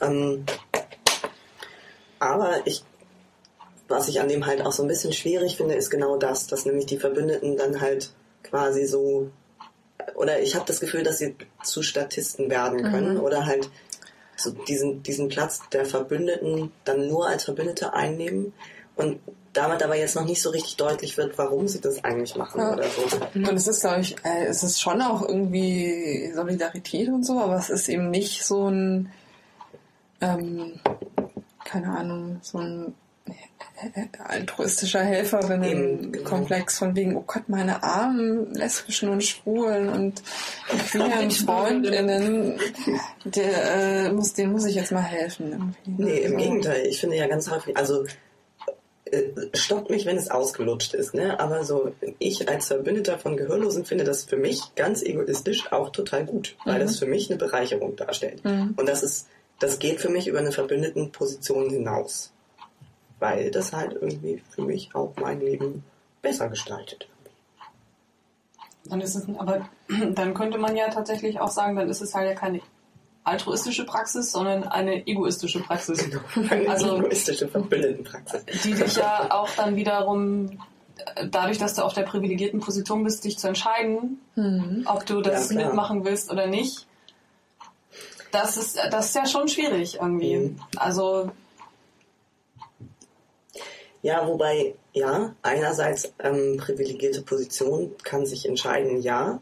Andererseits ähm, finde ich ja bei manchen Sachen kann ich mich halt nicht mehr entscheiden. Also da finde ich so diesen, diesen Aspekt des sich entscheiden Könnens ähm, dann wiederum zu kurz gegriffen. Also dein Leben ist einfach jetzt schon so doll mit zum Beispiel dieser einen Thematik jetzt verwoben, dass du eigentlich auch gar nicht mehr. Na, da, da, ich glaube, da verquickt es sich halt dann mit der privilegierten Position, weil ich eigentlich schon dann wiederum denke, okay, ich bin hörend und ähm, es gibt eigentlich, eigentlich gibt es für mich keine Entscheidung, sondern ähm, Wieso gibt es die nicht? Also ich habe ich hab mich jetzt, glaube ich, so ein bisschen falsch ausgedrückt, sodass das nicht verständlich wird. Ähm, klar, also es gibt den Punkt der Entscheidung, an dem ich als privilegierte Person dann sagen kann, okay, dann mache ich mit oder nicht. Mhm. Ne? Ähm, wenn ich das aus so einer Position betrachte von, da gibt es so eine, sagen wir mal, Special Interest Gruppe irgendwie, die Gehörlosen und die haben so ihre Politiken und ähm, ich als hörende Person entscheide jetzt, okay, finde ich gut, mache ich mit. Mhm. Aber irgendwann kommt es halt zu dem Punkt, wo ich merke, es geht halt einfach nicht so. Ähm, das geht mich auch an, gerade weil ich mhm. als hörende Person in der privilegierten Position sitze. Und in dem Moment ähm, halte ich es dann für obsolet, überhaupt noch darüber nachzudenken. Oder nein, nicht, nicht darüber nachzudenken. Darüber nachdenken ist gut. Aber ähm, da geht es mich halt was an. Und da mhm. habe ich eigentlich dann, da ist es dann quasi nicht mehr so, dass ich jetzt noch mit gutem Gewissen sagen könnte, okay, ich ziehe mich da jetzt wieder raus oder mhm. so, weil ich nicht dazugehöre. Und ich kann auch wieder Tschüss sagen oder sowas. Sondern irgendwann kommt halt der Punkt, wenn ich die Strukturen verstanden habe oder halbwegs verstanden habe, gesehen habe, wie ich mich darin halt einfüge als mhm. privilegierte Position. Als privilegierte Position. ich so als privilegierte Position. Dann. Das gibt mal ein T-Shirt. ich bin eine privilegierte Position. Und all I got is this, this lousy T-Shirt. genau. Ähm,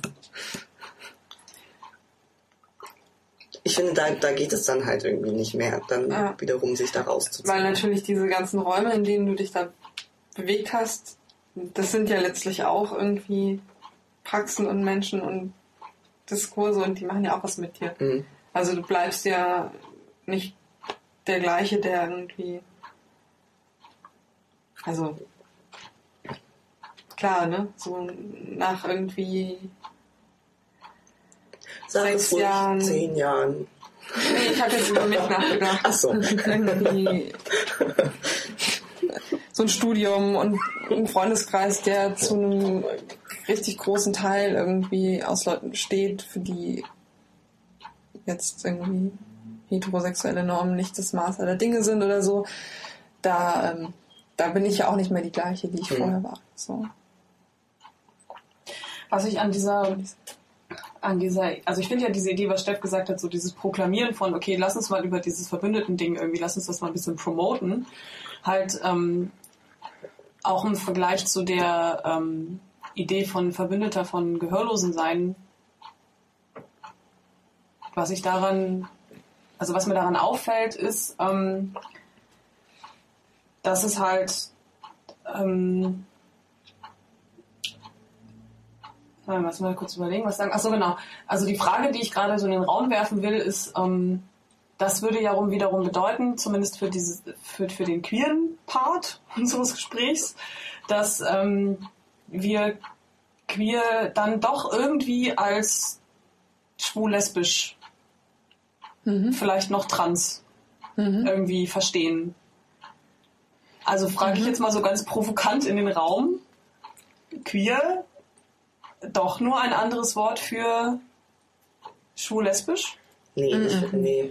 Nee. Nee. Also, nee, haben wir jetzt nee. alle irgendwie unsere Ideen zu.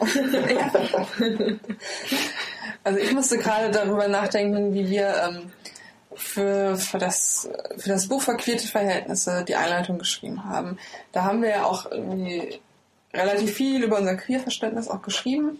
Nicht nur in so einem wir machen jetzt irgendwie akademische Begriffsbestimmungen und Herleitungen und das, der Begriff tauchte irgendwie dann und dann in der Fußnote sowieso zum ersten Mal auf oder so, sondern ähm, auch so die verschiedenen Facetten davon. Und ich glaube, da haben wir durchaus, also was ein wichtiger Punkt für uns war, eben, dass sozusagen queer bei aller Offenheit für unterschiedliche Identitätspositionen oder Praxen oder ähm, was damit gemeint sein kann und auch jetzt auf so einer, keine Ahnung, auf so einer analytischen Ebene, dass eben heute auch mehr nicht alle Texte, die irgendwie queer mit queer operieren, sich immer nur mit Sexualität oder Sexualitätspolitik beschäftigen, sondern durchaus auch mal mit, mit Race zum Beispiel als Kategorie oder mit verschiedenen Kategorien beschäftigen.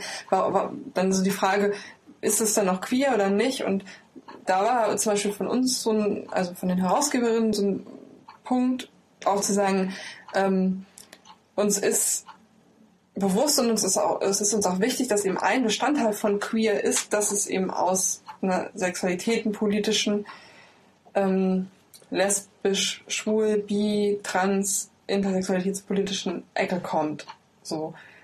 Und dass das sozusagen irgendwie die, die Genealogie ist oder dass das irgendwie so ein so eine Geschichte einfach ist dieses Begriffes und wir wollen jetzt auch nicht so eine, so eine Geste machen von, jetzt haben wir aber irgendwie verstanden, dass es, äh, dass wir das eh alles de dekonstruieren wollen und dass wir auch noch intersektionalitätsmäßig irgendwie alle anderen Kategorien beschäftigen wollen und deswegen hat jetzt queer damit auch eigentlich nichts mehr zu tun für uns, sondern es hat schon noch was damit zu tun, aber es kann eben auch, kann aber auch andere Sachen meinen oder hat auch andere Facetten, so der Begriff.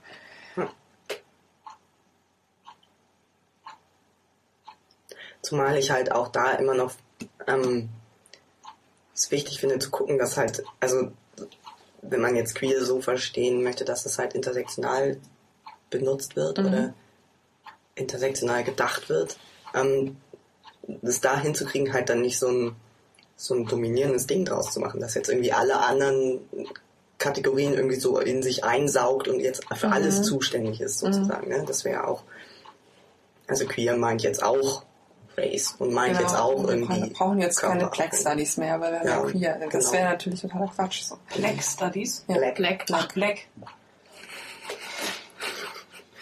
Black. Black.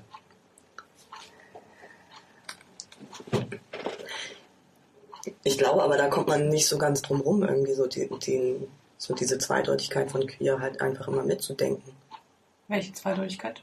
So diese einerseits Identitäre und andererseits halt ähm, Anti-Identitäre. Anti-Identitäre. Ja.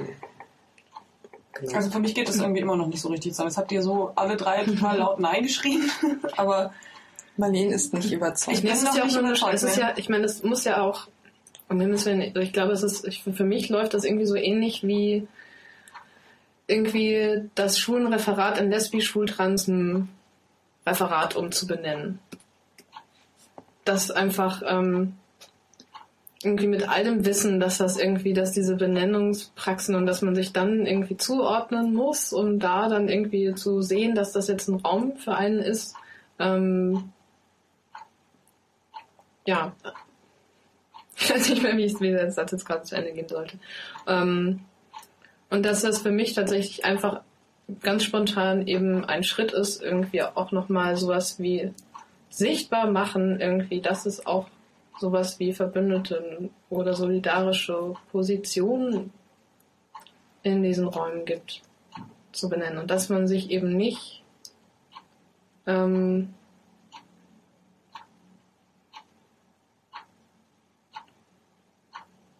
ja, dass man sozusagen sich jetzt nicht einer dieser Buchstaben raussuchen muss, um irgendwie damit sich eine Legitimation zu erhaschen, äh, um jetzt in diese Räume reinzukommen. Also mhm. da, dass das die Eintrittskarte ist, sondern dass man irgendwie so ein bisschen sichtbar macht, okay, es ist, ist vielleicht irgendwie, es geht irgendwie viel um diese Themen in diesem Raum, aber diese Themen müssen nicht irgendwie, sind dann eben nicht gleichbedeutend mit Identitäten, die sich in diesem Raum mhm. bewegen. So auf der Ebene finde ich das halt gut. Ist das irgendwie hm. Es ist ja nicht, ich meine, es ist ja nicht so, dass ich das nicht. Ich bin auf eurer Seite. Aber jetzt nur wieder. Ja, ich wollte, also ich finde es halt interessant, weil es, ähm, weil es halt schon so ein bisschen so die Frage aufmacht, ähm, so in dem, was wir so kennen. Also jetzt mal irgendwie ganz un, also wirklich so von, von dem, wie wir so in, in was für äh, Zusammenhängen wir uns so bewegen so tagtäglich und so. Ähm, was eigentlich mit diesen ganzen Leuten passiert, die sich irgendwie in, innerhalb von so einer Queer-Szene bewegen und nicht diesem unausgesprochenen, das gehört irgendwie schon dazu, Ding, die da einfach nicht, nicht, nicht reinpassen aufgrund von ähm, zum Beispiel ihrem eigenen Begehren oder aufgrund von ihrer auch sowas, was weiß ich, Beziehungspraxis. Also um jetzt mal irgendwie zum Beispiel so Poly, ja, so es ist halt auch so Polyleben versus Monogamleben oder so. Also so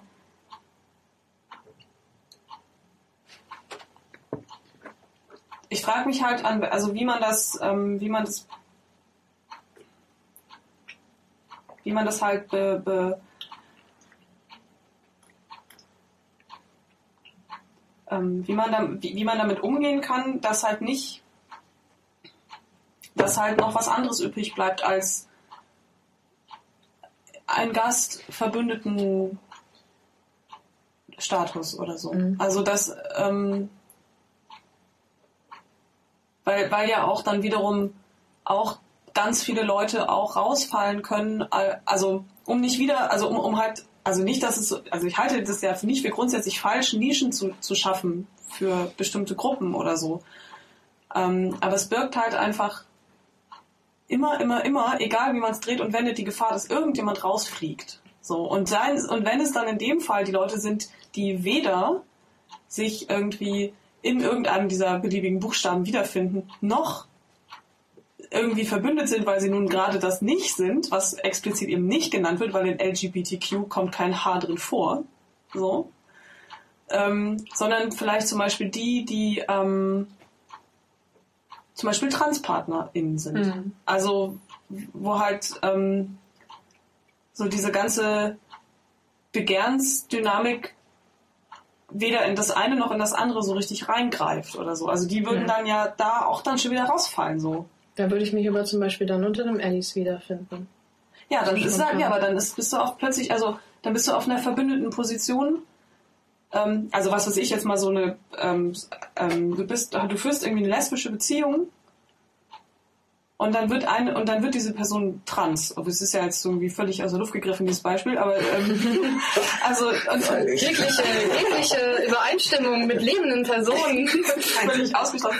Ja, also da, natürlich äh, kommt es nicht von ungefähr, dass ich mir darüber Gedanken mache, mhm. weil es natürlich schon interessant ist, dass halt irgendwie ähm, das so ähm, dass es ja schon eine relativ klassische Geschichte ist, dass man irgendwie, du lebst halt irgendwie so ein lesbisches Leben und äh, plötzlich ähm, also so plötzlich passiert es nicht, aber irgendwann bist du an dem Punkt, wenn halt irgendwie äh, diese Beziehung eine Transbeziehung ist, dass du irgendwann auf so einer Heteroposition bist und je nachdem, wie diese Trans-Geschichte verläuft, ist, kann das auch zu wirklich einer sehr äh, ähm, zu einer sehr ja, jetzt fällt mir kein dummeres Wort als klassischen Hetero-Beziehung irgendwie werden. Also das Straighten Hetero-Beziehung. Straighten, ja, vielleicht. Also das ist halt sozusagen eigentlich schon irgendwie, also inwie, also ne, mal so diese ganzen Fragen von inwieweit ist es überhaupt möglich, irgendwie ausgeklammert, ähm, wirst du halt irgendwie von im, du, du hast so Buchstaben und dann hast du plötzlich keinen mehr. Mhm. So, ja, und dann Ja. wirst du sozusagen von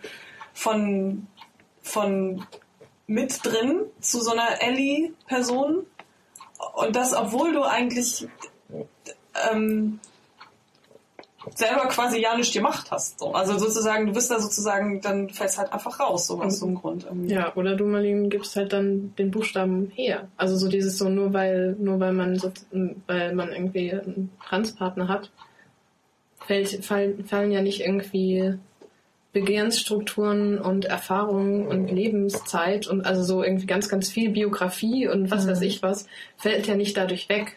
Und das ist ja dann so, also ich meine, das ist ja dann, dann ist es vielleicht eben doch nicht nur Identität im, wie verorte ich mich im Hier und Jetzt oder in dieser Sekunde, sondern eben auch ein, ähm, was für, Gewordensein. ja genau, was für Erfahrungen sind da eigentlich dran geknüpft. Und deswegen sehe ich mich halt dann in sowohl irgendwie in ver- verschiedenen Buchstaben als auch in einem Alice, also so dieses, ich würde mich halt dann nicht auf eins beschränken, sondern sagen so, da passt halt einfach mehr. Das funktioniert aber nur so lange, solange du quasi in den gleichen Zusammenhängen bleibst. In dem Moment, in dem du zum Beispiel so die Stadt wechselst oder dich Leute sozusagen aus einem anderen Zusammenhang kennenlernen oder sowas, funktioniert es dann schon nicht mehr. Also das ist dann irgendwie die Art und Weise, wie du dann wahrgenommen wirst, ist So wie ja von der Wahrnehmung von anderen ist jetzt Ja. aber noch gar nicht die Rede. Ja, aber doch schon auch. Also ähm, finde ich halt in dem Zusammenhang aber schon auch wichtig, als was werden irgendwelche Leute wahrgenommen. Also zum Beispiel sowas wie, so äh, Katrin ist dann halt diejenige, die irgendwie als Hetero-Person immer auf den schwul-lesbischen Partys mit rumhüpft. So, das ist halt irgendwie, das wird, ne, also das ist ja eine Wahrnehmung. Also das ist ja irgendwie. Na, aber ich glaube, da kommen jetzt gerade Sachen durcheinander, ehrlich gesagt. Also, Nö, ich nicht. doch, ich glaube schon. Ähm, Oh Mann. also wenn ich jetzt, also wenn ich jetzt von dem Punkt visuelle Wahrnehmung oder Wahrnehmungsraster oder Ja. sowas gehe, würde ich jetzt zum Beispiel, ist es so, dass Katrin dann auf schullesbische Partys geht und immer als die Besuchshete wahrgenommen wird? Oder? Von wem? Also ja, ja. für, Ja, gut. von einigen auch offensichtlich nicht. Oder es wird in Frage gestellt irgendwie, sei es als she doesn't look straight Ja. oder als, wie ich ja auch schon mal irgendwie angesprochen wurde von einem Freund von einem Freund, sag mal, seid ihr eigentlich auch lesbisch oder seid ihr nur zum Spaß hier? schön. Das ist echt so der Großartig. super Satz. Ja, oder auch von, von, also sowohl von dir, Katrin, glaube ich, war das, als auch dann noch von einem, mit dem ich zu äh, studieren ähm, angefangen habe, mit dem ich gleichzeitig angefangen habe zu studieren. Ähm, das ist halt irgendwie so dieses Räume, sich in Räumen von irgendwie, sei es dann Gender und Queer Studies bewegen oder eben in der Queer AG aktiv sein oder im Fachschaftsrat Gender Studies irgendwie aktiv sein. Halt auch so eine, so, also dass man halt eben dann auch schwul oder lesbisch gelesen wird. Mhm. Ja. Wenn es dann noch, wenn es dann noch irgendwie, wenn man da jetzt nicht noch sozusagen alles dran setzt, sozusagen so eine Hyperinszenierung von Maskulinität oder Femininität, also da dran zu setzen, um das, um sozusagen irgendwie, oder am besten noch ein T-Shirt ich bin hetero, irgendwie mit sich rumzutragen, ähm, so dass man dann halt einfach ganz leicht subsumiert wird. Ähm, Für mich waren am Anfang alle Freaks. Also irgendwie so, deswegen hat das wahrscheinlich auch, war, war es mir erstmal egal, was da für eine geschlechtliche, was da für eine sexuelle Identität oder Begehrensmuster dahinter stecken, sondern ich bin da tatsächlich in meinem kleinstädtischen Wesen irgendwie an diese Uni gekommen und es waren für mich erstmal alle Freaks. Also so- und ich bin halt aber, ich habe sozusagen das dann irgendwie auch ausgehalten und habe da sozusagen dann mich versucht drin zu finden. Oder also so mich da drin wiederzufinden und zu sehen irgendwie was, äh, was, ich- was da so mein, mein Teil irgendwie oder sowas drin ist. Ja, Und was sage ich sehr unfair? Für mich waren alle einfach Freaks. Und äh, also, äh, okay, ich finde auch ehrlich gesagt diesen visuellen Aspekt da jetzt nicht so interessant, sondern eher so diese Frage von, wie kann man damit umgehen, dass halt im Zweifelsfall immer irgendjemand rausfällt, weil man im Zweifelsfall noch nicht mal in diesen Buchstaben versus Ellis Ding irgendwie alle mit, mitnehmen kann. Aber Ja. ist es in der, in, der, in der Praxis so, dass, ähm, dass es dann nicht möglich ist, aufgrund von solchen Bezeichnungen, sich auch so einen Raum wieder zu schaffen? Also auch wenn du jetzt in einen neuen Kontext reinkommst, also ne, dieses Beispiel irgendwie, Ja. dass du halt vielleicht umgezogen bist und die Leute dich jetzt mal auf den ersten Blick eher als äh, in einer straighten Hetero-Beziehung irgendwie sich befindende Person wahrnehmen und vielleicht nicht wissen, dass es früher anders war oder dass du irgendwie, keine Ahnung, auch irgendwie eine lesbische Vergangenheit oder so, das klingt ein bisschen merkwürdig, ähm, hast, dass es dann, wenn, wenn du das, also wenn eine Person das möchte, das ist dann für sie nicht, also ist es für sie dann nicht möglich, in solchen Räumen auch wieder irgendwie sich zu bewegen und sich einen Raum darin zu schaffen für sich? Also wie funktionieren diese Ausschlüsse konkret irgendwie? Ja. Das wäre, ich glaube auch, das ist halt die, die spannende Frage daran. Also dieses Problem mit der Benennung von TranspartnerInnen ist ja ein relativ spezielles und relativ viel diskutiertes ja auch schon. Ne? Und ich glaube, es ist aber dann immer noch nicht so einfach zu sagen, es gibt ein Problem bei dem LGBTQI, ähm, dass TranspartnerInnen da rausfallen, weil es dann nochmal mehrere ähm, nochmal mehrere Möglichkeiten erstmal aufmacht von äh, ehemalig zwei Lesben äh, sind jetzt irgendwie erstmal ganz grob dargestellt äh, ein Transmann und, und eine Ex-Lesbe oder sowas. Aber wie, wie definieren die sich denn jetzt selbst erstmal? Also ist es zum Beispiel so, dass die Lesbe sich zum Beispiel nach wie vor sehr gut unter dem L subsumiert fühlt oder ob es vielleicht für sie total okay ist, jetzt auch aus dem Ganzen rauszufallen, weil es für sie halt total okay ist, gar nichts mehr von dem zu sein. Oder empfindet sie sich jetzt als queer, weil sie halt eine jetzt queere Sexualpraxis lebt oder so.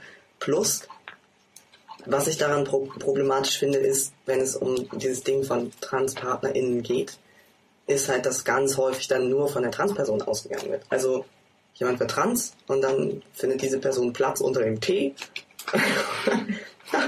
Stößchen.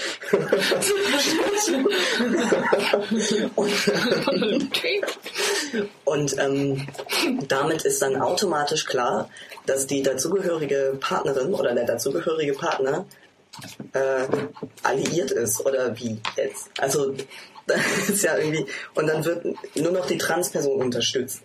Wobei es ja nun in, der Realität meistens eher so ist, dass Leute halt vielleicht sich gegenseitig irgendwie in bestimmten Situationen beistehen oder sich gegenseitig unterstützen und nicht nur die eine Person immer alle anderen unterstützt oder immer solidarisch mit allen anderen ist, sondern das, das fluktuiert ja untereinander. Und da wäre es wahrscheinlich eher so eine, so eine Frage, wie viel Sinn dieses ähm, Buchstaben plus Alliierten Ding überhaupt macht. Das, genau das ist ja meine Frage. Genau das ist halt die Frage, wie viel Sinn macht das eigentlich? Weil halt, äh, äh, ich wollte jetzt gar nicht so auf diesen Transpartnerin-Thema rumreiten, sondern es ist mir halt nur eingefallen als ein Beispiel dafür, wo es halt einfach dann nicht mehr greift. Also wo halt sozusagen dieses, äh, diese Idee von wir haben ja diese ganzen Buchstaben und dann gibt's noch so die Heteros. Also halt, oder die, die Leute mit einem eindeutigen Geburtsgeschlecht, die dann, also diese die Heterosexuellen mit dem eindeutigen Geburtsgeschlecht äh, und die auch noch das bei, bei Geburt zugewiesen bekommen haben. So, das sind ja dann so die, die nicht in LGBTQI, habe ich jetzt irgendeinen Baustein vergessen, irgendwie mit. viele, wenn du möchtest, glaube ich. Ja, also so also das, was irgendwie so für, für Gemeinden als normal markiert wird oder eben nicht markiert wird, ähm, das halt, äh, jetzt habe ich vergessen, was ich sagen wollte, weil ich mich an den Buchstaben irgendwie aufhange. Ähm, ich habe es vergessen. Dass es neben denen noch viele andere gibt, die auch nicht. Ja, ja, das ist halt einfach. Ähm,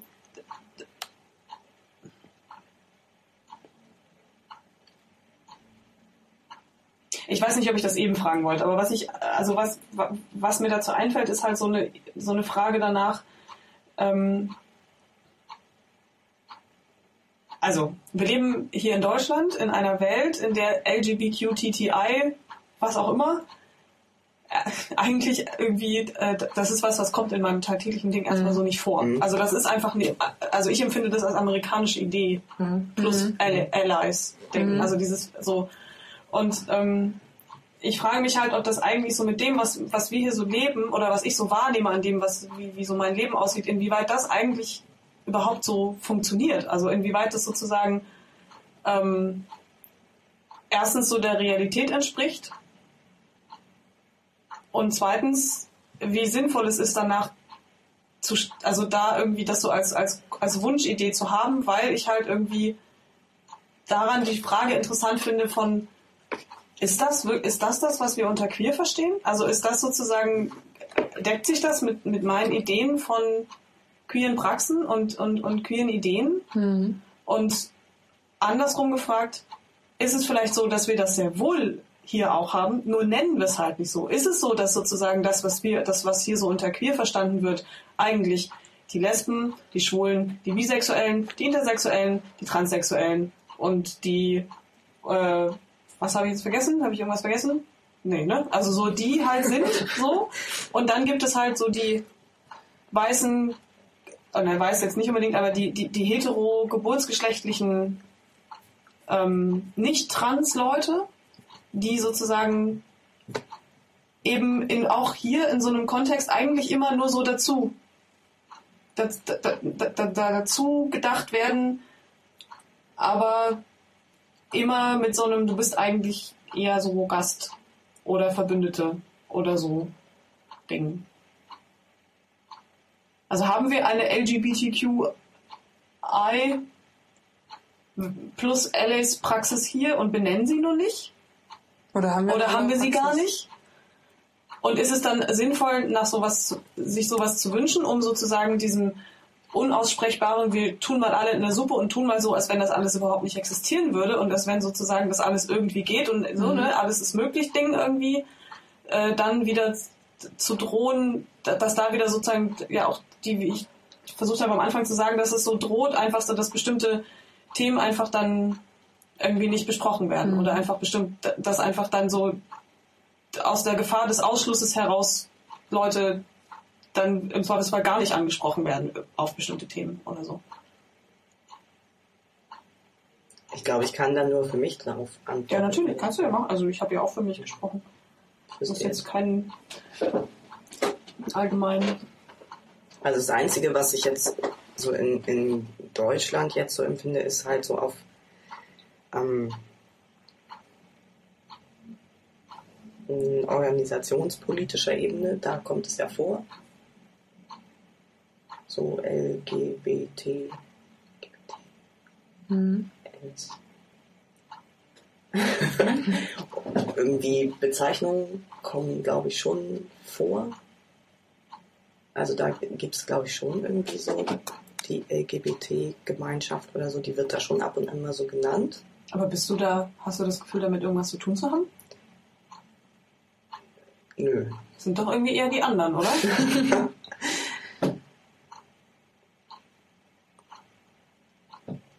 Vermutlich schon, ja. Also es sind zumindest jetzt, bisher habe ich das jetzt noch nicht in Kontexten gefunden, die mich dann interessiert haben oder so. Ja. Also so bestes Beispiel Partys, diese schwul-lesbischen Partys. Oder nur lesbische oder nur schwule Partys, dann Gays plus Friends oder sowas. Da finde ich halt, das finde ich halt dann wiederum unpolitisch oder sowas und ähm, finde halt, dass dann das zumindest noch mal mehr in Richtung Praxen wenigstens verweist. Aber ja, ich finde auch, dass es irgendwie, ich finde, also ich finde, dass ähm, also ich kann das sehr gut verstehen und ich, also ich finde das, oder würde das auch sagen, dass es irgendwie dann wiederum ganz vieles ausblendet an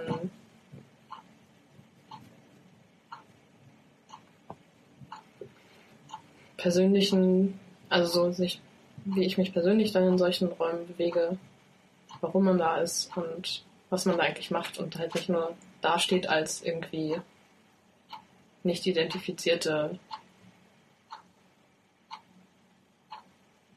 Alliierten äh, Position, die dann aber auch gar nicht weiter. Ja, ich verschrick mich gerade. Ähm, also auch das ist ja wieder dann. Könnte auch plus X wahrscheinlich hinschreiben und es hätte vielleicht die ähnliche Wirkung. Hm. Also es kommt ja immer noch darauf an, wie man das dann füllt oder wie damit umgegangen wird.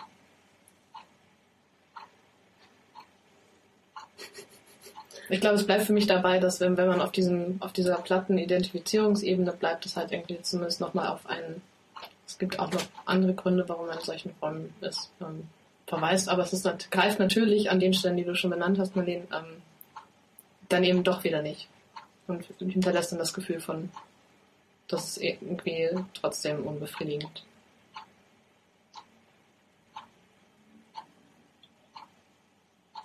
Also ich glaube, was ich halt daran so,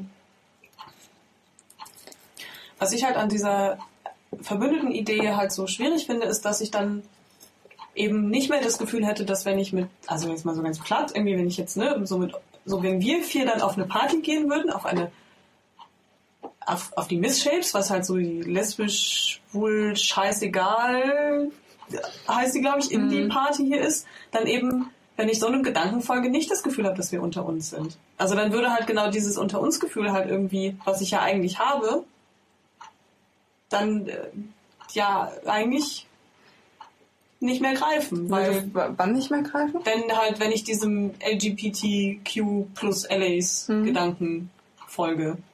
Weil, weil die, weil, weil halt die, die Ellis sind halt die Ellis, die können halt gehen, kommen und gehen, so. Die Mhm. sind halt irgendwie, die, die, die, die kann man in Pamphleten mitbenennen, aber man kann sie auch, man kann es auch sein lassen, so. Ich glaube, das ist, ich glaube, das hängt einfach ganz doll davon ab, wie, wie man das gerade, dadurch, dass es hier einfach nicht so benutzt wird, hängt es, glaube ich, ganz doll davon ab, wie man das gerne verstehen möchte und wie man das selbst benutzt, ehrlich gesagt.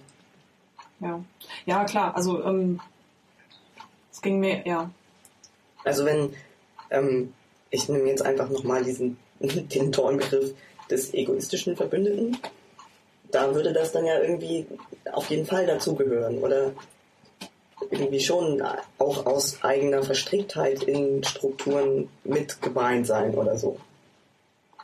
Und es wäre nicht irgendwas, was man nur ist oder nie ist oder sowas, sondern je nach Kontext gerade. Plus dann noch irgendwie, ich glaube, dann ist für, dann ist für mich halt der Begriff queer da auch zu variabel, weil es schon, weil ich den schon einerseits so benutze, dass er schon auf irgendeine nicht heteronormative Lebenspraxis hinweist, was aber auch irgendwie alles Mögliche heißen kann, als auch auf eine politische Praxis, was auch alles Mögliche heißen kann. Ja. Und dann,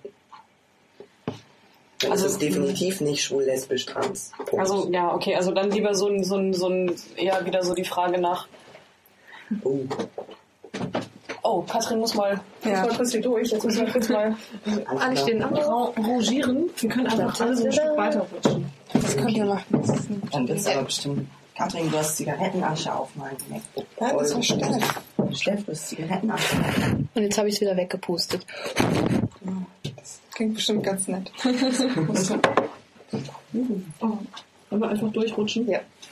Schnell weiter, wir wollen für die Pause zu machen. Wir machen, Wir machen ganz einfach Geräusch. Genau, Geräusch.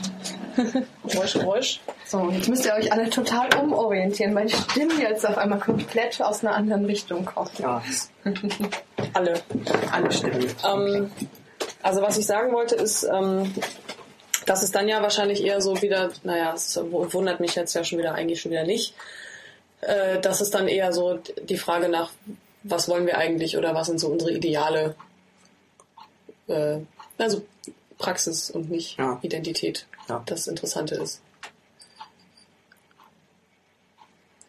Jetzt habe ich das ist natürlich jetzt blöd, dass jetzt nur Katrin weg ist, weil ich sie natürlich jetzt was jetzt fragen will.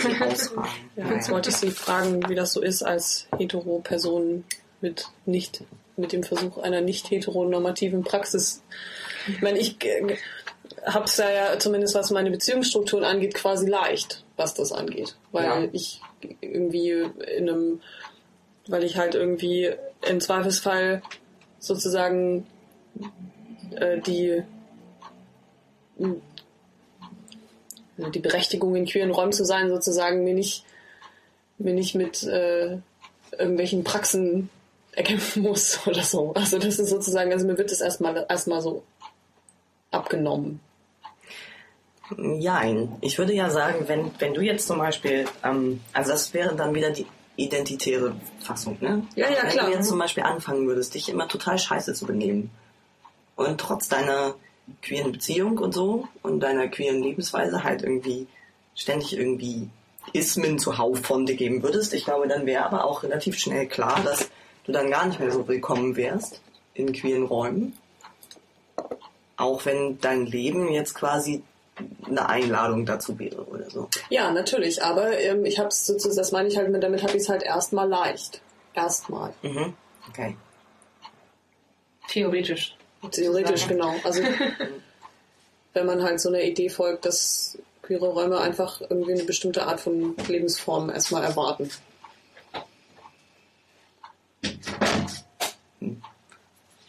Das kannst Hast du zugehört? Nein, nein, nicht. Mist. Aber warte, ich hätte schon wieder rein. Na, ich hatte gerade gesagt, dass es vielleicht äh, dann tatsächlich eher um dieses, äh, ja, um die Praxen geht und nicht um die Identitäten bei Queer. Also das sozusagen das, was man will oder das, was man so als Idee hat oder als Ideal hat, äh, ähm, dem eher zu folgen und dann sich darüber halt sozusagen ähm, eher die Zugehörigkeit Mhm. ähm, bemisst. Bemisst? Ja, vielleicht bemisst. Und ähm, was mir dann natürlich spontan einfällt, ist, also was mir so spontan eingefallen ist, ist halt, dass, dass ich so ich jetzt es vielleicht dann in so, in so queeren Räumen ist vielleicht dann, wenn ich da mit Joko und Steff auftauche, äh, so als offensichtlich Beziehungspersonen, äh, es vielleicht erstmal leichter habe in so queeren Räumen. Weil halt sozusagen ich dann sozusagen so dem Bild entspreche, was da so erwartet wird, was da so auftaucht. Und leichter in, in Hinblick auf was? Ja, dass ich nicht als ähm, ist die jetzt hier nur so zufällig oder will sie nur Spaß haben oder wie war das? Also das halt irgendwie das, äh, Ja. dass mir das wahrscheinlich äh, nicht so ohne weiteres passiert. Ja, aber es war ja, es ist, ist immer auch irgendwie. mh, Also ich habe bisher noch nicht die Erfahrung gemacht von so einem feindlichen Ausschluss oder so. Sondern, ne, so gerade gerade dieser Satz irgendwie war ja tatsächlich so, bist du hier aus gutem Grund, weil du zu uns gehörst? Oder bist du hier, um Spaß zu haben? Hm. Das meinst du, es war gar kein, es war nicht als feindlicher Ausschluss gemeint. Also das ist natürlich schon irgendwie ziemlich eine ziemliche Zuschreibung so oder so angesprochen zu werden, das ist schon. Man könnte nahezu aggressiv sagen, was so dieses Herangehens, was die Herangehensweise betrifft. Also dieses Ja. so stark einzufordern. Es ist ein starkes Einfordern, Ja. aber es stellt eigentlich nichts, es stellt irgendwie, also es ist irgendwie, äh, also in, in einem Club zu sein, um Spaß zu haben, ist ja erstmal irgendwie ein legitimer Anlass. So. Kann ja vorkommen, dass man das macht. Man könnte glatt, glatt überlegen, ob der Spruch eigentlich eher lesbenfeindlich ist. Weil Ja. die nie in den Club gehen, um Spaß zu haben. So habe ich das auch eher verstanden. ja. Das ist Arbeit. Tanzen ist Arbeit. So. Also ich hatte noch nie so ein Gefühl von, du nimmst uns hier den Raum weg oder Ja. du machst den irgendwie zu was, was wir eigentlich hier nicht wollen oder so. Was ähm, natürlich auch damit zusammenhängt, dass ich da nicht mit irgendwie zehn Hetero-Freunden, die keine Ahnung, komische Sachen machen, irgendwie da auftauchen. Ja. Also, Aber ich glaube, das ist halt schon, genau das macht halt den Unterschied sozusagen. Es gibt sozusagen, es gäbe eher die, ich würde sagen, es birgt halt schon eher so die Gefahr, dass, dass du dann rausgeschmissen wirst oder so. Also, oder dass du, also die, also, es würde halt niemand machen, weil wir halt irgendwie, ne, everything goes irgendwie, irgendwie, das ist halt so, oder anything goes heißt es dann, ne? Also so, dass halt irgendwie, äh, ich glaube halt, dass die, äh, dass, wie ich so die Queer-Szene erlebe, halt eher unter so einem, das geht irgendwie alles, äh, alles ist irgendwie möglich Ding irgendwie ganz viele Leute versucht werden irgendwie mit reinzunehmen. Äh, was aber, glaube ich, eigentlich in der Praxis nicht wirklich funktioniert. ähm, weil halt doch immer irgendwelche Grundideen da sind, wer dazugehört und wer nicht. Und ähm, keine Ahnung, vielleicht hat mir kommen so wirre Formeln wie Hausrecht in den Kopf. Also das ist Aber ist das nicht auch irgendwie, also das ist natürlich ambivalent. Steffen, leid nicht mal, oder? Ich hatte gehofft, ich könnte es vielleicht noch bis zum Ende hinausstimmen, aber ich bin mir gerade. Ich kann gerade kein Ende spüren. Hatte ich eben die bequemen Stuhlien. ich zieh um. Bist du sicher, dass du gerne demnächst auch aufstehen möchtest? Ich, ähm, Vielleicht sollten wir einfach dann gleich mal Schluss machen, wenn jetzt hier irgendwie alle. Obwohl, Also was ich gerade sagen wollte, wenn ich das nochmal zusammenkriege, ist ähm, dieses Anything goes. Es, es geht ja nicht anything. Bestimmtes Eben. Verhalten ist nicht erwünscht und das ist auch richtig so, dass es Ja. nicht erwünscht ist auf solchen Partys. Irgendwie. Also sei es jetzt, äh, keine Ahnung, übles hetero-männliches Mackerverhalten. Mackerverhalten So. Ähm, oder auch so ein, keine Ahnung, sich den Raum total nehmen von irgendwelchen dort mehr oder weniger zufällig auftauchenden. Ja, dann mache ich es jetzt halt auch wieder hetero-klicken so irgendwie. Also im Sinne von Praxen, die heteronormativ sind und ähm, also ich musste auch an diese eine Geschichte denken, die ein Freund von uns mal erlebt hat, auf so einer Veranstaltung, wo er mit seiner Mitbewohnerin war, die sich dann von seinem sich aufregen über solche Situationen total angegriffen gefühlt hat als irgendwie Heterosexuelle. Mhm. So. Ähm, dass das ja, das ist irgendwie fällt nicht unter dieses Anything Goes. Das ist, finde ich, aber auch total legitim, weil das irgendwie die, die Räume ja auch in eine Richtung verändert. Also so, dafür wurden sie nicht geschaffen irgendwie. Um so zu sein, Mhm. könnte man auch auf eine herkömmliche Mainstream-Party gehen. Und es geht hier auch darum, irgendwie einen, Raum zu schaffen, der, ähm, der anders ist oder der auf eine bestimmte Art und Weise funktioniert oder innerhalb von einem bestimmten Rahmen funktioniert. Und ähm, ja, ist das ein Problem? Oder ist das okay so? Also ich finde, das ist Ich würde halt auch sagen, es gibt irgendwie, dass sich dann so queere Räume halt durch, durch das Praktizieren, naja, das ist jetzt doppelt, doppelt gemoppelt, queerer Praxen auszeichnen. Und sofern Leute irgendwie mit sich übereinstimmen, sich halt diesen Praxen sozusagen unterzuordnen, und da nicht ja oder auch unterzuordnen klingt auch so klingt blöd, ne? Die Negativ. mitzumachen oder die Ja, mitzutragen oder mitzugestalten mitzurollen, oder mitzuwollen, ja, genau. dann ist es okay und dann werden sie halt auch nicht rausgeschmissen. Und das wiederum ähm, ist ja aber nicht gleichzusetzen dann wiederum mit Identität, sondern ähm, es kann ja genauso gut sein, dass jetzt irgendwie, was weiß ich, ob da jetzt irgendwie die besoffenen Heteromacker reinkommen und Stress machen oder ob da die besoffenen Schwulen reinkommen und Stress machen, ist dann ja, die vielleicht aufgrund ihrer Identität da vielleicht wir eher mit reingehören, aber sich irgendwie mit den dort praktizierten Umgangsformen nicht nicht mit gemeint haben wollen, die fliegen dann halt auch raus, würde ich sagen. Also oder die sind dann halt auch nicht Teil eines queeren Raums oder? Hast du denn das Gefühl, dass die Räume für dich geschaffen wurden auch? Weil du hast es eben gesagt, dass es die Räume, die sind aus bestimmten Gründen geschaffen worden. Ja, Sind sie auch für ich. dich geschaffen worden? ja Oh, es gibt noch Hoffnung. Genau. Ja, und ich habe halt noch nie sowas erlebt von, sag mal, du aufgrund deiner praktizierenden du gehörst doch eigentlich nicht jetzt hierzu, was willst du denn hier? Also vielleicht schon so eine Nachfrage, die dann auch ein bisschen komisch und platt rüberkam, ne? Die da mit diesem, bist du zum Spaß hier oder weil du lesbisch bist, aber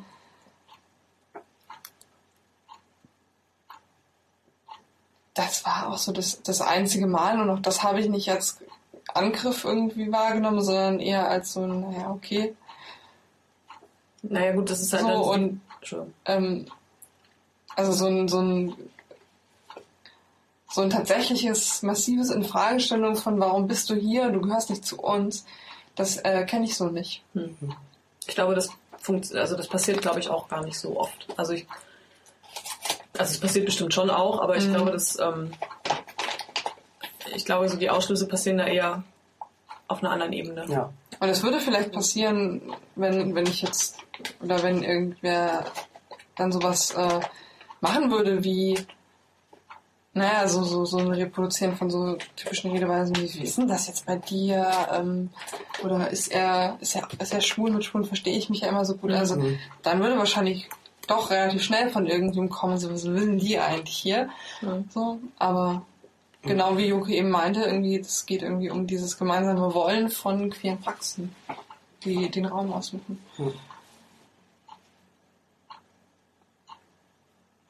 Also äh, kann man als Hetero-Person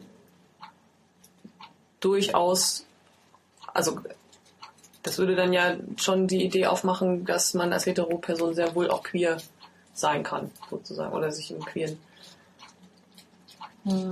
Also ich Also, dass würde das so das sagen, Zuhause ja. ist. So. Ja, ich würde ja auch sagen, ja, das Ja. geht auf, ich würde ja auch sagen, das funktioniert schon so. Ähm, Und das halt immer irgendwie mit, mit der mit dieser gewissen Ambivalenz, die da mit drin schwingt, so, die auszuhalten ist, meiner Meinung nach, von einerseits äh, sich darüber bewusst sein, dass das Ganze schon eine gewisse Geschichte hat und nicht ein totales irgendwie scheißegal, everything goes ist. Ähm, und auch mit einem Reflektieren von Privilegien, was aber sowieso irgendwie in queeren Räumen eigentlich allen immer abverlangt Eben. sein sollte oder so. Eben. Und dann aber, ja, hm. Wow. Und da darf man sich einfach tatsächlich dann von so Hetenbashing-Aufrufen nicht mitgemeint fühlen. ja, Das wäre dann das Aushalten daran, oder? genau. Ja, dann, dann ist es vielleicht eine individuelle Sicht, dass ich das trotzdem nicht gut finde. Wenn es Überhand nehmen würde. Das wäre auch nicht schön. Immer um zwölf müssen alle so, wird die Musik ausgemacht und alle, yeah, Hetenbashing, Hetenbashing. und dann geht's weiter.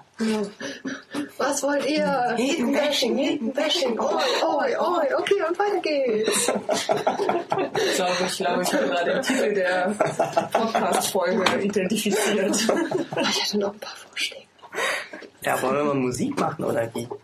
Ja, ich wollte noch schnell was hinterher schieben. Ich weiß aber, habe ein bisschen Angst davor, dass das jetzt nochmal ein neues Feld aufmacht, weil, ähm, äh, weil also dieses äh, in Räumen nicht explizit mitgemeint werden, äh, passiert mir ja auch relativ häufig. Und zwar dann eben, wenn ich mich außerhalb von einem queeren Kontext irgendwie bewege.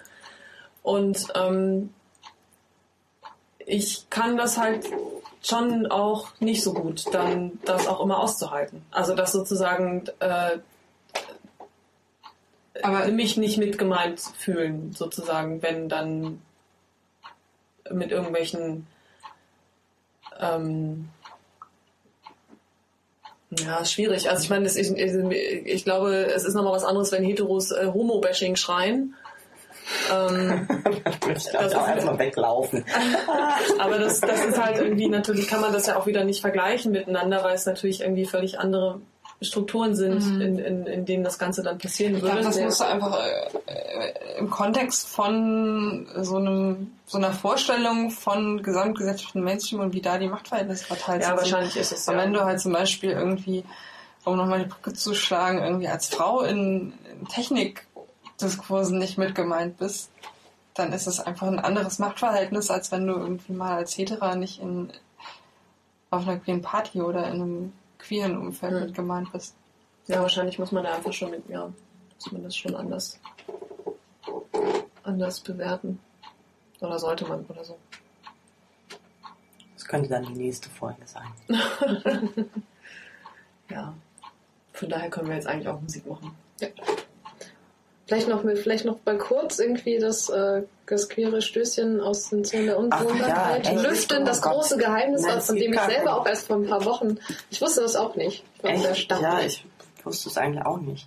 Doch, du wusstest es, sonst Nein. hättest du es, so- oder meinst du, es hast, hattest du es so als, als Wortfetzen im Kopf hängen? Wahrscheinlich hatte ich das als Wortfetzen. Als einer meiner vielen akademischen Wortfätzchen, die sich so in meinem Kopf tummeln. also ähm, das queere Stößchen. Na gut, das queere Stößchen ist ja irgendwie ist der Verweis auf, äh, auf den queeren Kontext oder den queeren Inhalt, oder?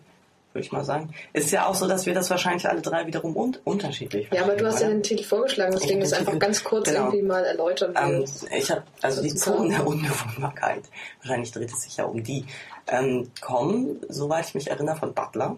Tatsächlich.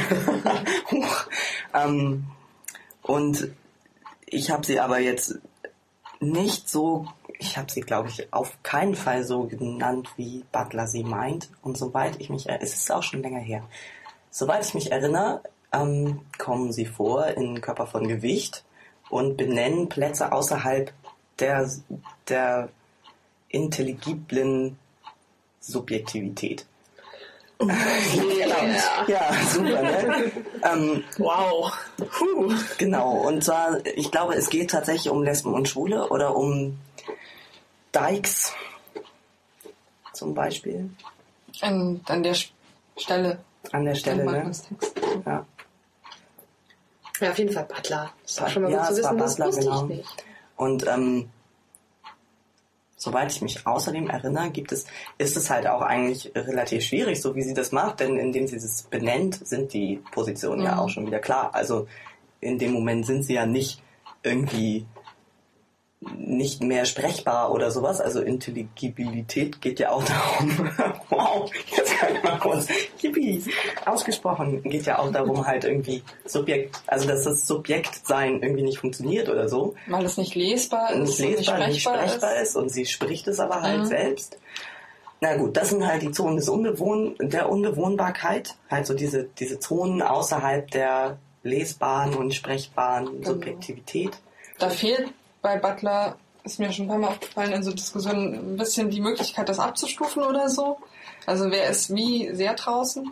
Ja, ja, das, sie, ne, durch genau. dieses irgendwie, ist es dann schon eigentlich irgendwie 15 Jahre, 20 Jahre nach irgendwie, dem sie diese Texte geschrieben hat, hat sich das verändert oder Mhm. sind Sachen mittlerweile sprechbar geworden, die es damals halt noch nicht waren und wirken deswegen diese Texte ein bisschen merkwürdig auf uns zum Teil.